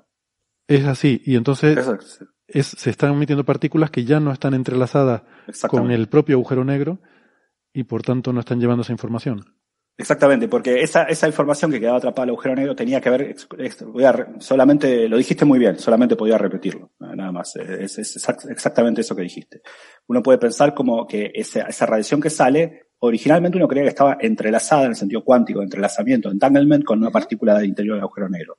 La pregunta, lo que se dieron cuenta estas personas, es que esta emergencia de esta superficie interior del agujero negro hace que se rompa ese entrelazamiento con algunas partículas de la radiación, con alguna porción de la radiación. ¿Por qué? Porque esas partículas de adentro ya no son parte del agujero negro. Mm. ¿no? Y entonces, según va creciendo ese volumen dentro del agujero negro, pues cada Exacto. vez hay menos partículas entre, cada vez menos entrelazadas. partículas emitidas están entrelazadas con el agujero negro, ¿no? Curioso, o sea, es, es como se forma una especie de subespacio que está desconectado de nuestro sí. propio espacio porque está dentro del agujero negro, pero también del propio agujero negro.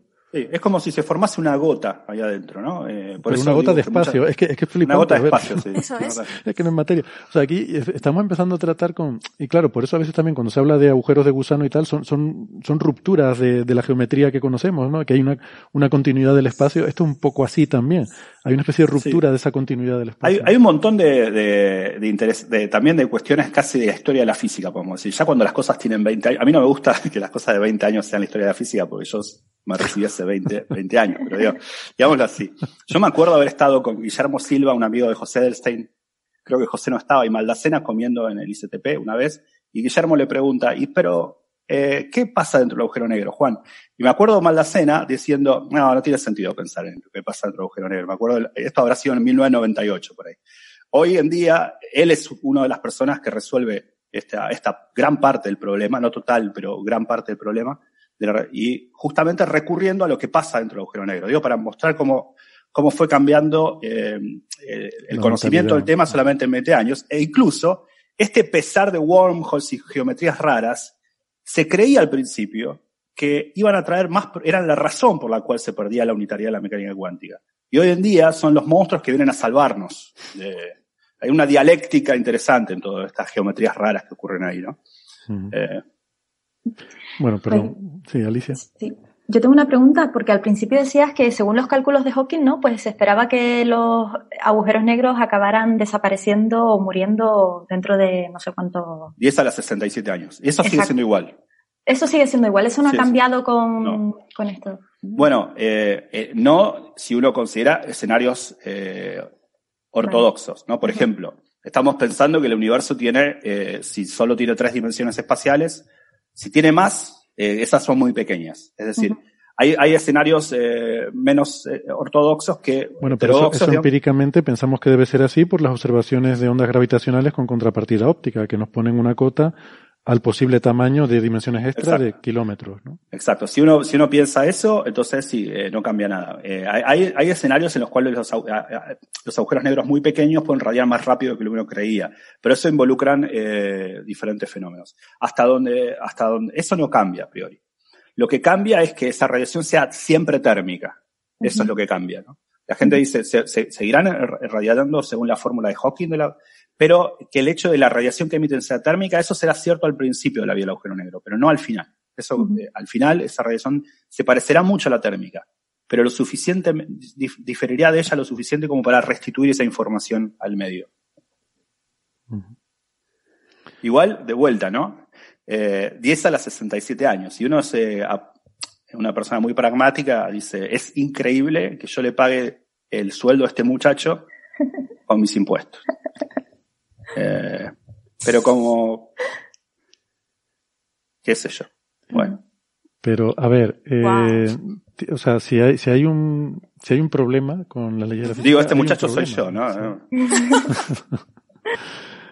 que, no, no, que es una, o sea, que es una paradoja el hecho de que suceda. No, no, dentro de pero, 67 habla- años, no- no hablando- lo, digo, lo digo, lo digo en broma, ¿no? Hablando en serio, si bien es una, una paradoja que eh, hasta, hasta que se resolvió, una paradoja que se iba a expresar en el futuro remoto, es acuciante hoy si lo que uno quiere, al fin y al cabo, es tener una descripción consistente de la naturaleza. ¿no? Eh, es- es- es- por eso es un problema que a mí me parece eh, era muy importante. Para mí es uno de los este- estos avances de los últimos dos años de todas estas personas, Almejeri, eh, Pennington, Maldacena, eh, Marolf, Maxfield, un montón de personas, es la verdad uno de los resultados más importantes en, en, lo relacionado con gravedad cuántica y física teórica de altas energías de los últimos de las últimas décadas, me parece. En cuanto a física de los agujeros negros, creo que desde los 90 es lo más importante que ocurrió.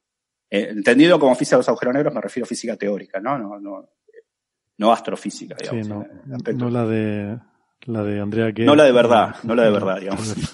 sino la, la que hacemos nosotros. La de los teóricos, no, pero es, es, Yo creo que para mí yo lo pondría a la altura de lo que en los 90 fue darse cuenta que le- la física estadística de la teoría de cuerdas devolvía la termodinámica a los agujeros negros. El, que uno podía reproducir la, la- la entropía de Bekenstein-Hawking como el logaritmo del número de configuraciones que aparecían en teoría de cuerdas. Eso de, de Maldacena, Baffa y Strominger, eso yo creo que desde ahí, en física teórica de altas energías sobre agujeros negros, no ocurrió nada tan importante como este último avance de estos dos años, digamos.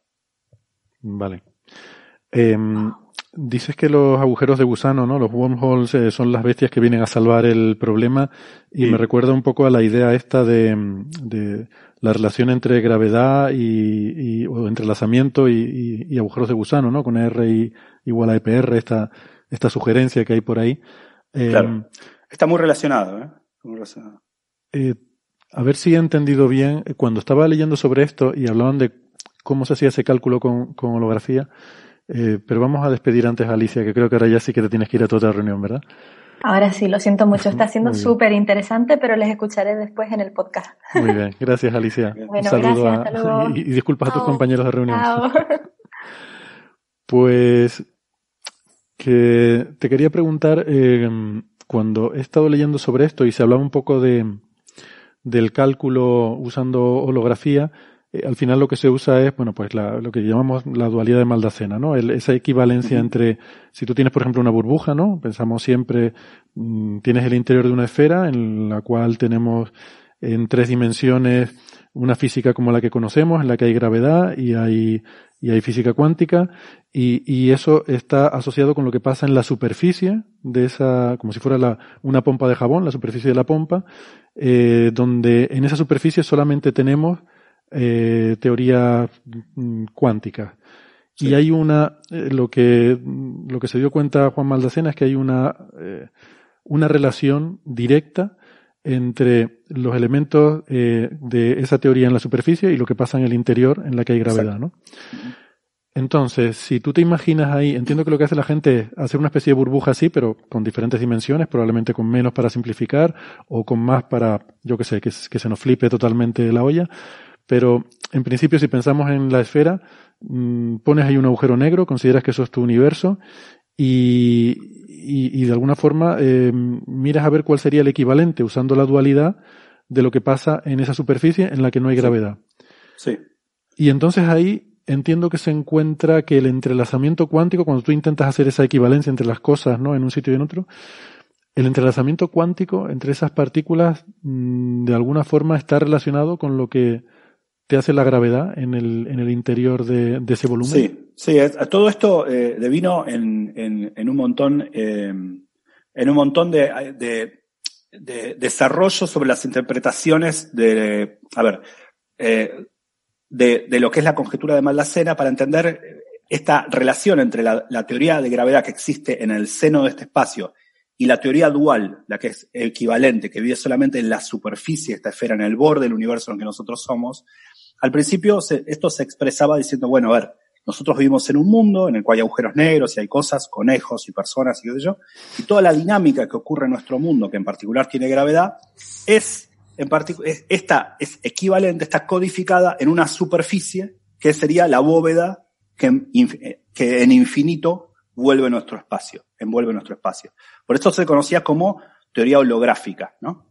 Todo lo que ocurre en, nuestro espacio, con gravedad y todo, en realidad está codificado en una superficie de una dimensión menos que sería el borde infinito de nuestro espacio. Hoy, en relación a todos estos avances de cómo entender, en particular, la física de los agujeros negros en este volumen, en este, este mundo en el que nosotros vivimos, se piensa como que lo que ocurre en, en este espacio en el que existe la gravedad está codificado en el borde como información, como una teoría de la información, donde y entonces este, estos desarrollos llevan a replantear ¿Qué significa la, conjetura de Maldacena? Esta relación entre lo que ocurre en este mundo de gravedad y lo que parece estar codificado en esa bóveda infinita que es, su, volumen, ¿no? Su esfera eh, infinitamente lejana. La idea es que parece ser que se, puede expresar como que todo nuestro espacio-tiempo no es sino una noción emergente del el entrelazamiento cuántico de los estados en esa teoría que es en las que existen en la superficie. Es como si el espacio-tiempo no fuese fundamental, sino una suerte de eh, paráfrasis de esa información codificada en forma de entrelazamiento cuántico en la, en la frontera de este espacio que está en infinito. Es un poco la forma, por eso hay muchos artículos recientes en Science, en diferentes eh, artículos muy interesantes, que hablan del espacio-tiempo como emergente. Sí, una noción hablamos emergente. de uno de ellos hace dos semanas, creo, ¿no? Eh, sí. Entonces hay muchos artículos de esas personas que, que, que, lo expresan la conjetura de Maldacena de esta manera. Pero déjame hacer una aclaración, porque hay, hay una, una, nota al pie que es importante aclarar.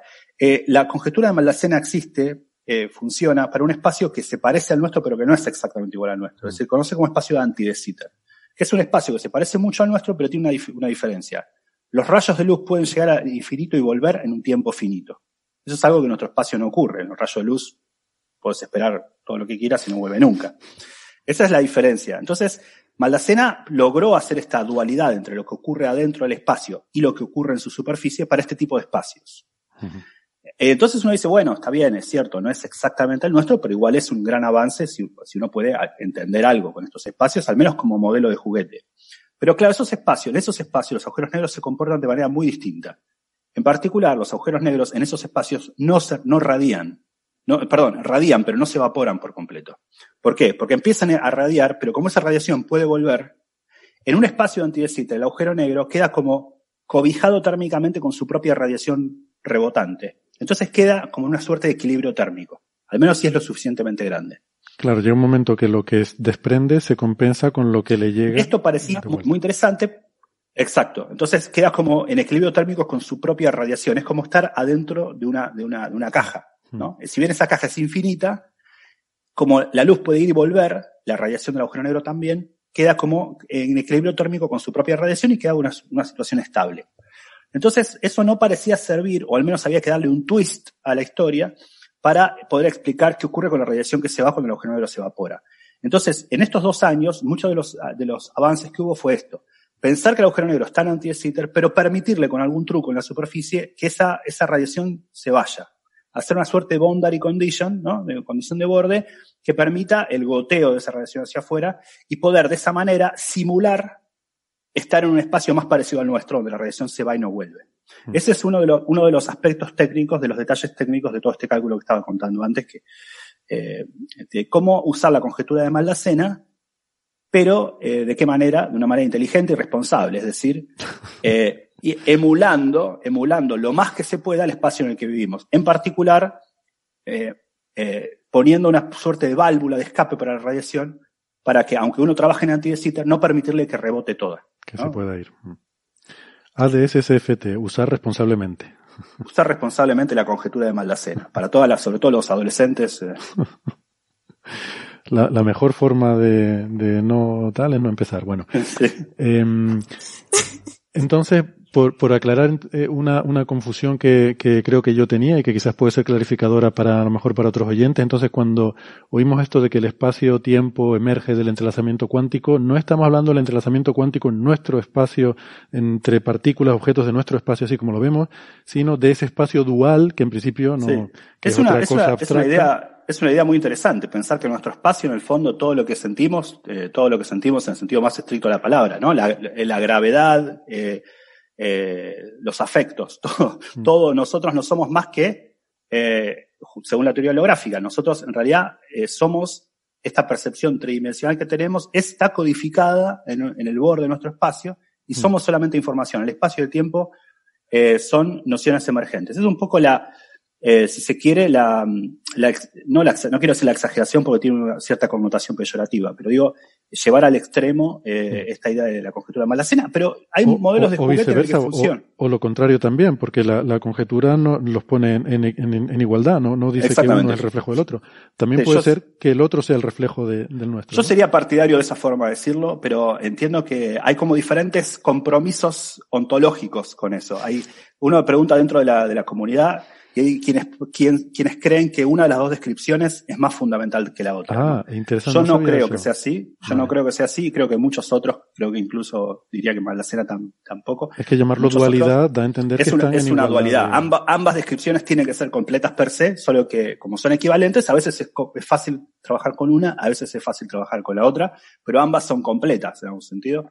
Esa sería la, eh, mi, mi visión de, de me, pregunto si hay un me pregunto si hay un flatland un, un, mundo donde de dos dimensiones donde no existe la gravedad y, y unas criaturas que son reflejo de nosotros eh, se están preguntando si esta conjetura esta dualidad que han encontrado implica que existe una especie de sí así como, como se llama el cuento de Borges la, las ruinas circulares no que uno sueña a alguien pero después se da cuenta que es uno el soñado o al menos se pregunta pues, uno puede pensar lo mismo no una eh, teoría volumétrica que diría que el universo en ah. realidad es un volumen y nosotros somos el reflejo de ese volumen de hecho, muchos cálculos que se pueden hacer exactamente, muchos de nosotros trabajamos en eso, trabajamos en, modelos más sencillos, donde uno piensa que la gravedad existe solo en el plano, es decir, donde, donde el espacio-tiempo no tiene tres dimensiones, sino dos y el tiempo. Y entonces su borde es solamente una dimensión menos, ¿no? Mm. Eh, para hacer los cálculos ahí, porque la conjetura de Maldacena es muy general. Dice, la, cualquier teoría que uno tenga gravedad en D dimensiones puede ser emulada con una teoría de una dimensión menos, D menos uno, que es, vive en el borde de la primera, ¿no? Pero es muy interesante esta idea del espacio-tiempo como, como una noción emergente, cosas que remiten incluso a la filosofía del siglo XVIII, ¿no? Esta idea de, Kant, ¿no? De que el espacio y el tiempo son estas cosas que pone el sujeto, ¿no? No existen más allá de ahí. Eh, a mí me parece interesante esta, esta forma de pensar las cosas y hay modelos de juguete donde simplificados, donde la gente hace los cálculos. Por ejemplo, hay un montón de cosas que se llaman eh, net, eh, tensor networks, que en lugar de pensar el espacio-tiempo, hacen como, como interconexiones de, redes de tensores y emulan el espacio-tiempo ahí. en efecto, ven que se puede, todas las propiedades geométricas de adentro se pueden pensar como entrelazamiento de teorías de, de afuera. Es como que todo el espacio-tiempo en el fondo es información, una teoría que vive en el borde. Eso es mm. una teoría, una, una idea muy interesante donde hay mucha gente trabajando eh, actualmente en esto. Y desde ese punto de vista no tendría por qué ser continuo. Podría haber estos, ¿no? Eh, estos espacios disjuntos, eh, como la gota que hablábamos dentro del agujero negro y estas cosas. De hecho, es así. Muchos, tu, intuición es muy correcta, porque muchos de los resultados que la gente hace es esto. Por ejemplo, supongamos que es así, que el espacio-tiempo es las propiedades geométricas son el entrelazamiento de la teoría que vive en el borde. Este es nuestro espacio-tiempo, es lo que este, este disco, y lo que ocurre en el borde es, eh, es la información, replica todo, como, como un holograma. ¿Qué ocurre si des, desentrelazo, rompo el entrelazamiento entre la mitad del disco y la otra mitad del disco, de sus bordes? Bueno, el espacio-tiempo de adentro se deshace. Uno puede mostrar que la unidad del espacio-tiempo, el, hecho que, que, tiene regiones causalmente conectadas, está en relación con que en el borde de esas regiones las cosas están entrelazadas. Por ejemplo, un resultado eh, de los primeros de, de, esta forma de pensar es de 2001, del mismo Maldacena. En, a mediados del 2001, me acuerdo que él escribió un artículo que se conoce como, el, título es algo así como Agujeros Negros Eternos en Anti en el que muestra que uno puede pensar un agujero negro y otro que comparten el interior, lo que se conoce como puente Einstein-Rosen. Un agujero negro en realidad es un agujero negro eh, eterno, donde hay dos, partes exteriores que no se pueden conectar, pero uno puede entrar al interior de uno, al interior del otro y comparten el interior. Él mostró que esa configuración se puede pensar como dos teorías distintas. Una vive en el extremo, en el borde del espacio que rodea uno de los agujeros negros, la otra vive en el borde del espacio que rodea al otro del agujero negro. Estos dos agujeros negros están en universos disconexos, solo comparten su interior. Y uno puede mostrar que esa configuración geométrica equivale al hecho de que la, super, eh, la teoría que rodea a uno y la teoría que rodea al otro están entrelazadas, aunque no interactúen entre sí, están entrelazadas. Entonces es una forma, eh, en un ejemplo concreto, de mostrar que el entrelazamiento en la teoría del borde es lo que construye las propiedades geométricas de la teoría adentro, lo cual es pero para que estén entrelazadas en algún momento han tenido que interactuar, ¿no? Eh, claro, si uno quiere formarse estas cosas, eh, de alguna manera tiene que, tuvo que haberlas entrelazadas. Tuvo que, uno dice, bueno, los, los, los por ejemplo, qué sé yo, eh, las partículas entrelazadas, los pares EPR, pueden estar extremadamente lejos. Bueno, pero por, por, lo general uno se los hace decayendo, haciendo decaer la misma partícula para que hayan salido entrelazadas. Y de alguna forma esto es que ocurre cuando. Tuvieron que estar juntos en algún momento para que compartan propiedades que. Claro, esto, es, dada la situación, entonces ocurre tal cosa. La pregunta es cómo construir ese tipo de entrelazamiento. Claro.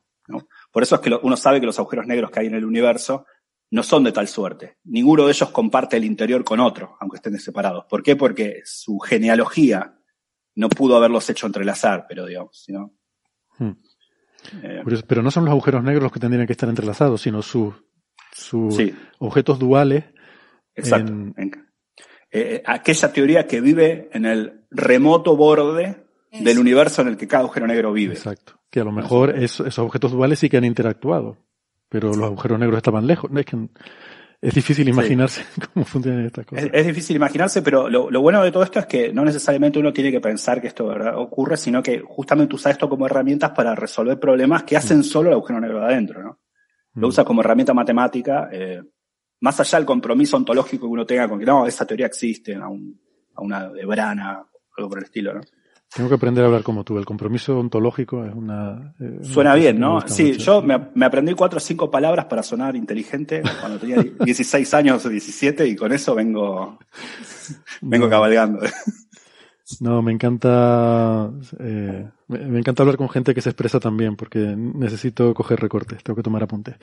Bueno, eh, ¿alguna cosita más? Eh, Sara, ¿algún comentario más? Pues pasamos entonces, ya vamos terminando.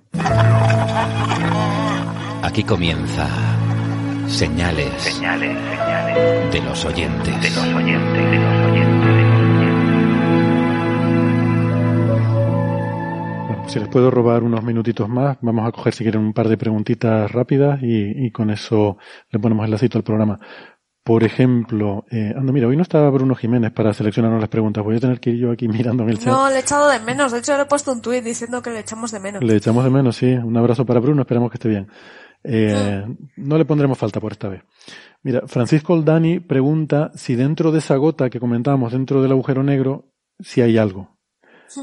Eh, yo creo que por lo menos hay partículas que entrelazadas con esas que se emiten que no están entrelazadas con las del agujero negro, ¿verdad? Estarían entrelazadas con las de la gota, ¿no? Cuando sí, sí, es difícil, es un poco escurridizo pensar eh, cómo sería el espacio adentro, porque ya lo es pensar que cómo es el espacio adentro de un agujero negro, ¿no?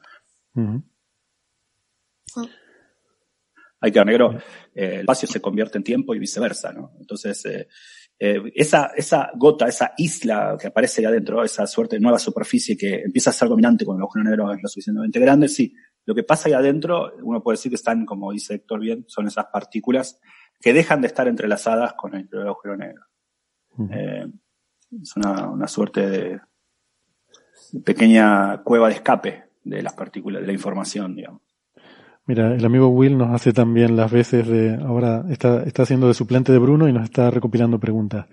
Por ejemplo, José Antonio Jiménez, ¿podría haber contrapartida óptica de esta última detección de FRB en nuestra galaxia? Eh, pues, hombre, óptica no, pero la hay de rayos X y rayos gamma, ¿no? Que es incluso el extremo contrario del espectro electromagnético, que es casi, diría que incluso más interesante todavía. No sé si tenemos, eh, no sé si tenemos eh, observaciones ópticas de, en el visible de, de, hecho, de hecho, lo que hace interesante estos objetos es justamente la, la gran amplitud, ¿no? O sea, estos tipos emiten mayormente en X e incluso en gamma, y por este efecto secundario emiten radio del otro lado del espectro. ¿no? Es mm. como, hay pocos, eh, no, esto, esto verdaderamente cubre, eh, cubre parte enorme del espectro. ¿Óptico significa óptico o quiere decir electromagnético nada más? Porque si es electromagnético claramente cubre un montón. Sí, creo que decía contrapartida óptica. Sí, sí. Ah, óptica. No. Vale. Mm. Hay una de Cristina Hernández que estoy intentando poner, pero no me deja. Es esta. Yo, yo a medida, a medida que se evapora y emite a altas temperaturas, emitirá partículas con energías elevadas y por tanto con masas una cantidad de cada energía cinética. ¿No ese es un tipo de información? No, porque es, es, una buena pregunta. Hay una, hay una entrada al blog de Francis muy buena acerca de, de cómo, de qué a medida que el agujero negro tiene diferentes escalas, o sea, en su etapa evolutiva, qué tipo de partículas prefiere emitir. Está relacionado con las longitudes de onda de Compton de, de cada partícula comparada con, con, el tamaño del agujero negro. Eh, es cierto que van cambiando esa radiación, emite mayormente, primero, depende de la etapa, puede emitir mayormente en electromagnético o en neutrinos o lo que fuere, pero eh, no, eso no aporta ningún tipo de información justamente porque independientemente de cuál sea el agujero negro, siempre va a ser lo mismo solamente el agujero negro son todos iguales, tienen dada una masa, a lo sumo el momento angular, eso automáticamente va a decir qué va a emitir cuánto en cada momento. Eso hace la radiación térmica. Todos los agujeros negros emiten igual. Nada, nada puede codificar, según el cálculo de Hawking, ¿no? Él cree la gente que es un poco distinto.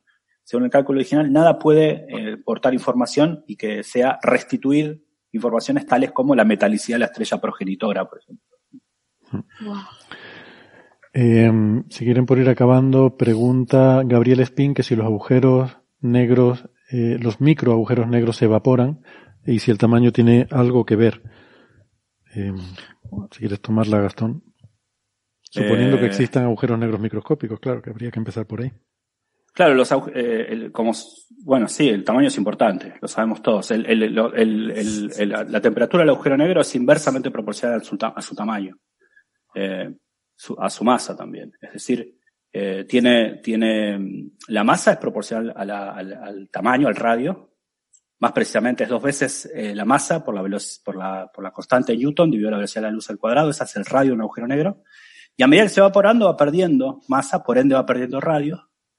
Eh, y entonces va, va haciéndose cada vez más caliente, más caliente, más caliente y eventualmente eh, evapora mucha energía. Un dato curioso, el primer paper de Hawking, el de fines del 73, de hecho, eh, no el que después vino detallado unos meses después, sino el primer paper, hace, eh, hace eh, pensaba en fenómenos muy energéticos que se veían en el, en, el, en el, centro galáctico y él daba a entender que podían llegar a pensarse como explosiones de agujeros negros. Después se dio cuenta que no, que eso, los agujeros negros, como decía antes, tardan muchísimo en evaporarse, no tienen ningún tipo que nada que ver con, con un eh, fenómeno astrofísico visible. Pero los agujeros negros de masa muy, muy pequeña explotan como bombas atómicas, porque como la temperatura es inversamente proporcional a su masa, o sea, a su tamaño, son muy, muy calientes, extremadamente calientes. Por ejemplo, un agujero negro que, te, que tuviese la masa de un, de un continente sería visible. Ya, wow. ya sería muy caliente. Un agujero negro que, tenga, que tuviese la masa de la Luna no hay agujeros negros, hasta donde sabemos, no hay agujeros negros con tan poca masa. Pero si tuviese la masa de la Luna, eh, te, tendría la misma temperatura que la radiación cósmica de fondo, 2,7 wow. Kelvin más o menos. Para, si tuviese la masa de un planeta, eh, como la Tierra o cinco veces la Tierra, como hay muchas personas que especulan con que puede tener Planet 9 o algo así, tendría una temperatura muy, muy baja, menor que la radiación cósmica de fondo, pero no tan baja como los agujeros negros estelares. Ahora, como los agujeros negros más calientes que conocemos son aquellos que son los más pequeños, y los más pequeños que conocemos son de unos pocos kilómetros, porque tienen que tener la masa del Sol, tres veces la masa del Sol como mínimo, entonces la temperatura de los agujeros negros más calientes son 0,1 eh, eh, microkelvin. Pero sí, el tamaño es importante. Cuando el agujero negro se hace muy, muy pequeño, es extremadamente caliente y, eh, pero hay que llegar, para llegar a que un agujero negro se evapore y que sea muy, muy pequeño, hay que esperar 10 a las 67 años. No, no tenemos. Es más, perdón, una, una, cosa, se puede usar al revés. Se puede usar como cota para pensar cuántos agujeros negros primordiales puede haber. ¿Por qué? Porque si los agujeros negros primordiales no pueden ser muy, muy pequeños, porque si hubiesen sido muy pequeños al comienzo del universo, se hubiesen evaporado ya porque son muy calientes. Entonces eso da una cota inferior a si hay agujeros negros primordiales, como mínimo tienen que tener una masa que les haya permitido no ser tan calientes como para haber llegado a tener 13.700 13, millones de años, que es lo que tiene el universo hoy. Ah. Es que por, por aclararlo, no sé si, si es necesario, eh, los agujeros negros o bien se forman de colapso de estrellas y entonces tienen que ser grandes, grandes de, del orden de ese, ese límite que decía Gastón de, del orden de la masa del Sol, o agujeros negros mucho más pequeños ya no se pueden formar por colapso de estrellas. Tendrían que ser, el único mecanismo que conocemos es que sean agujeros negros primordiales que se hayan formado al principio del universo de esas fluctuaciones de densidad. Y esos podrían tener cualquier tamaño, pero la cuestión es que son hipotéticos. No sabemos si existen, no hemos detectado ninguno y no lo hemos observado. Em, entonces, bueno, sabemos que muy pequeños no habría, por eso que está diciendo Gastón, de que eh, se, estarían desintegrando ahora mismo montones de ellos y, estaríamos viendo esas explosiones, pero poco por Eso, por eso había gente que se preocupaba si los aceleradores de partículas podían generar agujeros negros, porque si los generaban, los generaban microscópicos y microscópicos eran muy calientes y explotaban. Ahora, eso no puede ocurrir casi experimentalmente, porque los rayos cósmicos que tenemos, que bombardean la Tierra todo el tiempo, tienen, eh, son, están fuera de control porque no, tenemos nosotros la perilla de la máquina, pero son más energéticos que los del LHC. Así que, ¿por qué nos preocuparíamos por el LHC? Tenemos que preocuparnos todos los días, ¿no? Claro, claro. Que esas mismas colisiones ocurren en la atmósfera, sí. Bueno, y hay, más preguntas, pero yo creo que lo, vamos a dejar ya simplemente quizás como mm, repregunta, porque Cristina Hernández pide una aclaración. Eh, preguntaba por lo del entrelazamiento eh, o, por lo que si, bueno, creo que pregunta por si había algo en lo de la gota. Había creído entender que las partículas entrelazadas estaban fuera de la gota. Entonces son parte de la gota. la geometría, bueno, a ver, entrelazadas hay dos. Por definición, eh, para que estén entrelazadas tienen que ser dos partículas, ¿no? Entonces, inicialmente, lo normal, estamos hablando de que la partícula que emite el agujero negro como radiación Hawking está entrelazada con una partícula en el interior del agujero negro. Cuando se forma la gota, lo que estamos hablando es que empiezan a aparecer partículas que emite el agujero negro, que en vez de estar entrelazadas con una del agujero negro, está entrelazada con una de la gota. Y entonces no cuenta como entrelazamiento del agujero negro. Por eso mucha gente lo suele decir como que esas, esas partículas de las que están en la gota están en el agujero negro, pero no son del agujero negro. Hay gente que lo, hay un artículo reciente que vi en Cuanta, que está muy bien ese artículo, la verdad, está muy bueno, en el que lo dicen de esa manera, ¿no? No son parte de la información del agujero negro, no están entrelazadas con, como las otras. es una concha de información externa. Exacto. Pues eh, hasta aquí el programa de hoy. Muchas gracias eh, a las personas que nos han estado acompañando en el chat del directo eh, a Carlos que vino hoy al, al, al, museo. Por cierto, que quería haber mencionado que, lo, digo ahora, debí haberlo dicho antes, ¿no? Eh, debido a la situación epidemiológica, pues eh, se está valorando la, la conveniencia de tener, en fin, público en eventos incluso con aforos limitados como tenemos, así que es posible que la próxima semana el programa no lo grabemos con público en directo, ¿no? Lo digo por si alguien está pensando en acercarse al museo, pues que por favor, en fin, que nos, que nos consulte antes, eh, de todas formas lo pondremos la información en redes sociales eh, para que para que esté claro pero bueno si alguien no está siguiendo eh, las redes sociales de forma continua porque hay gente que no se pasa el día en Twitter me han dicho que hay gente así, pues que, que nos pregunte antes de venir, no sea que, en fin, que, que no se pueda tener así la grabación. ¿no? Eh, bueno, pues se lo dicho, gracias, gracias Gastón, eh, Sara y también a Ignacio y a Alicia. Me ha encantado el programa de hoy, he aprendido mucho. Eh, nos vemos la semana que viene. Gracias, chao. Adiós. Gracias, hasta luego.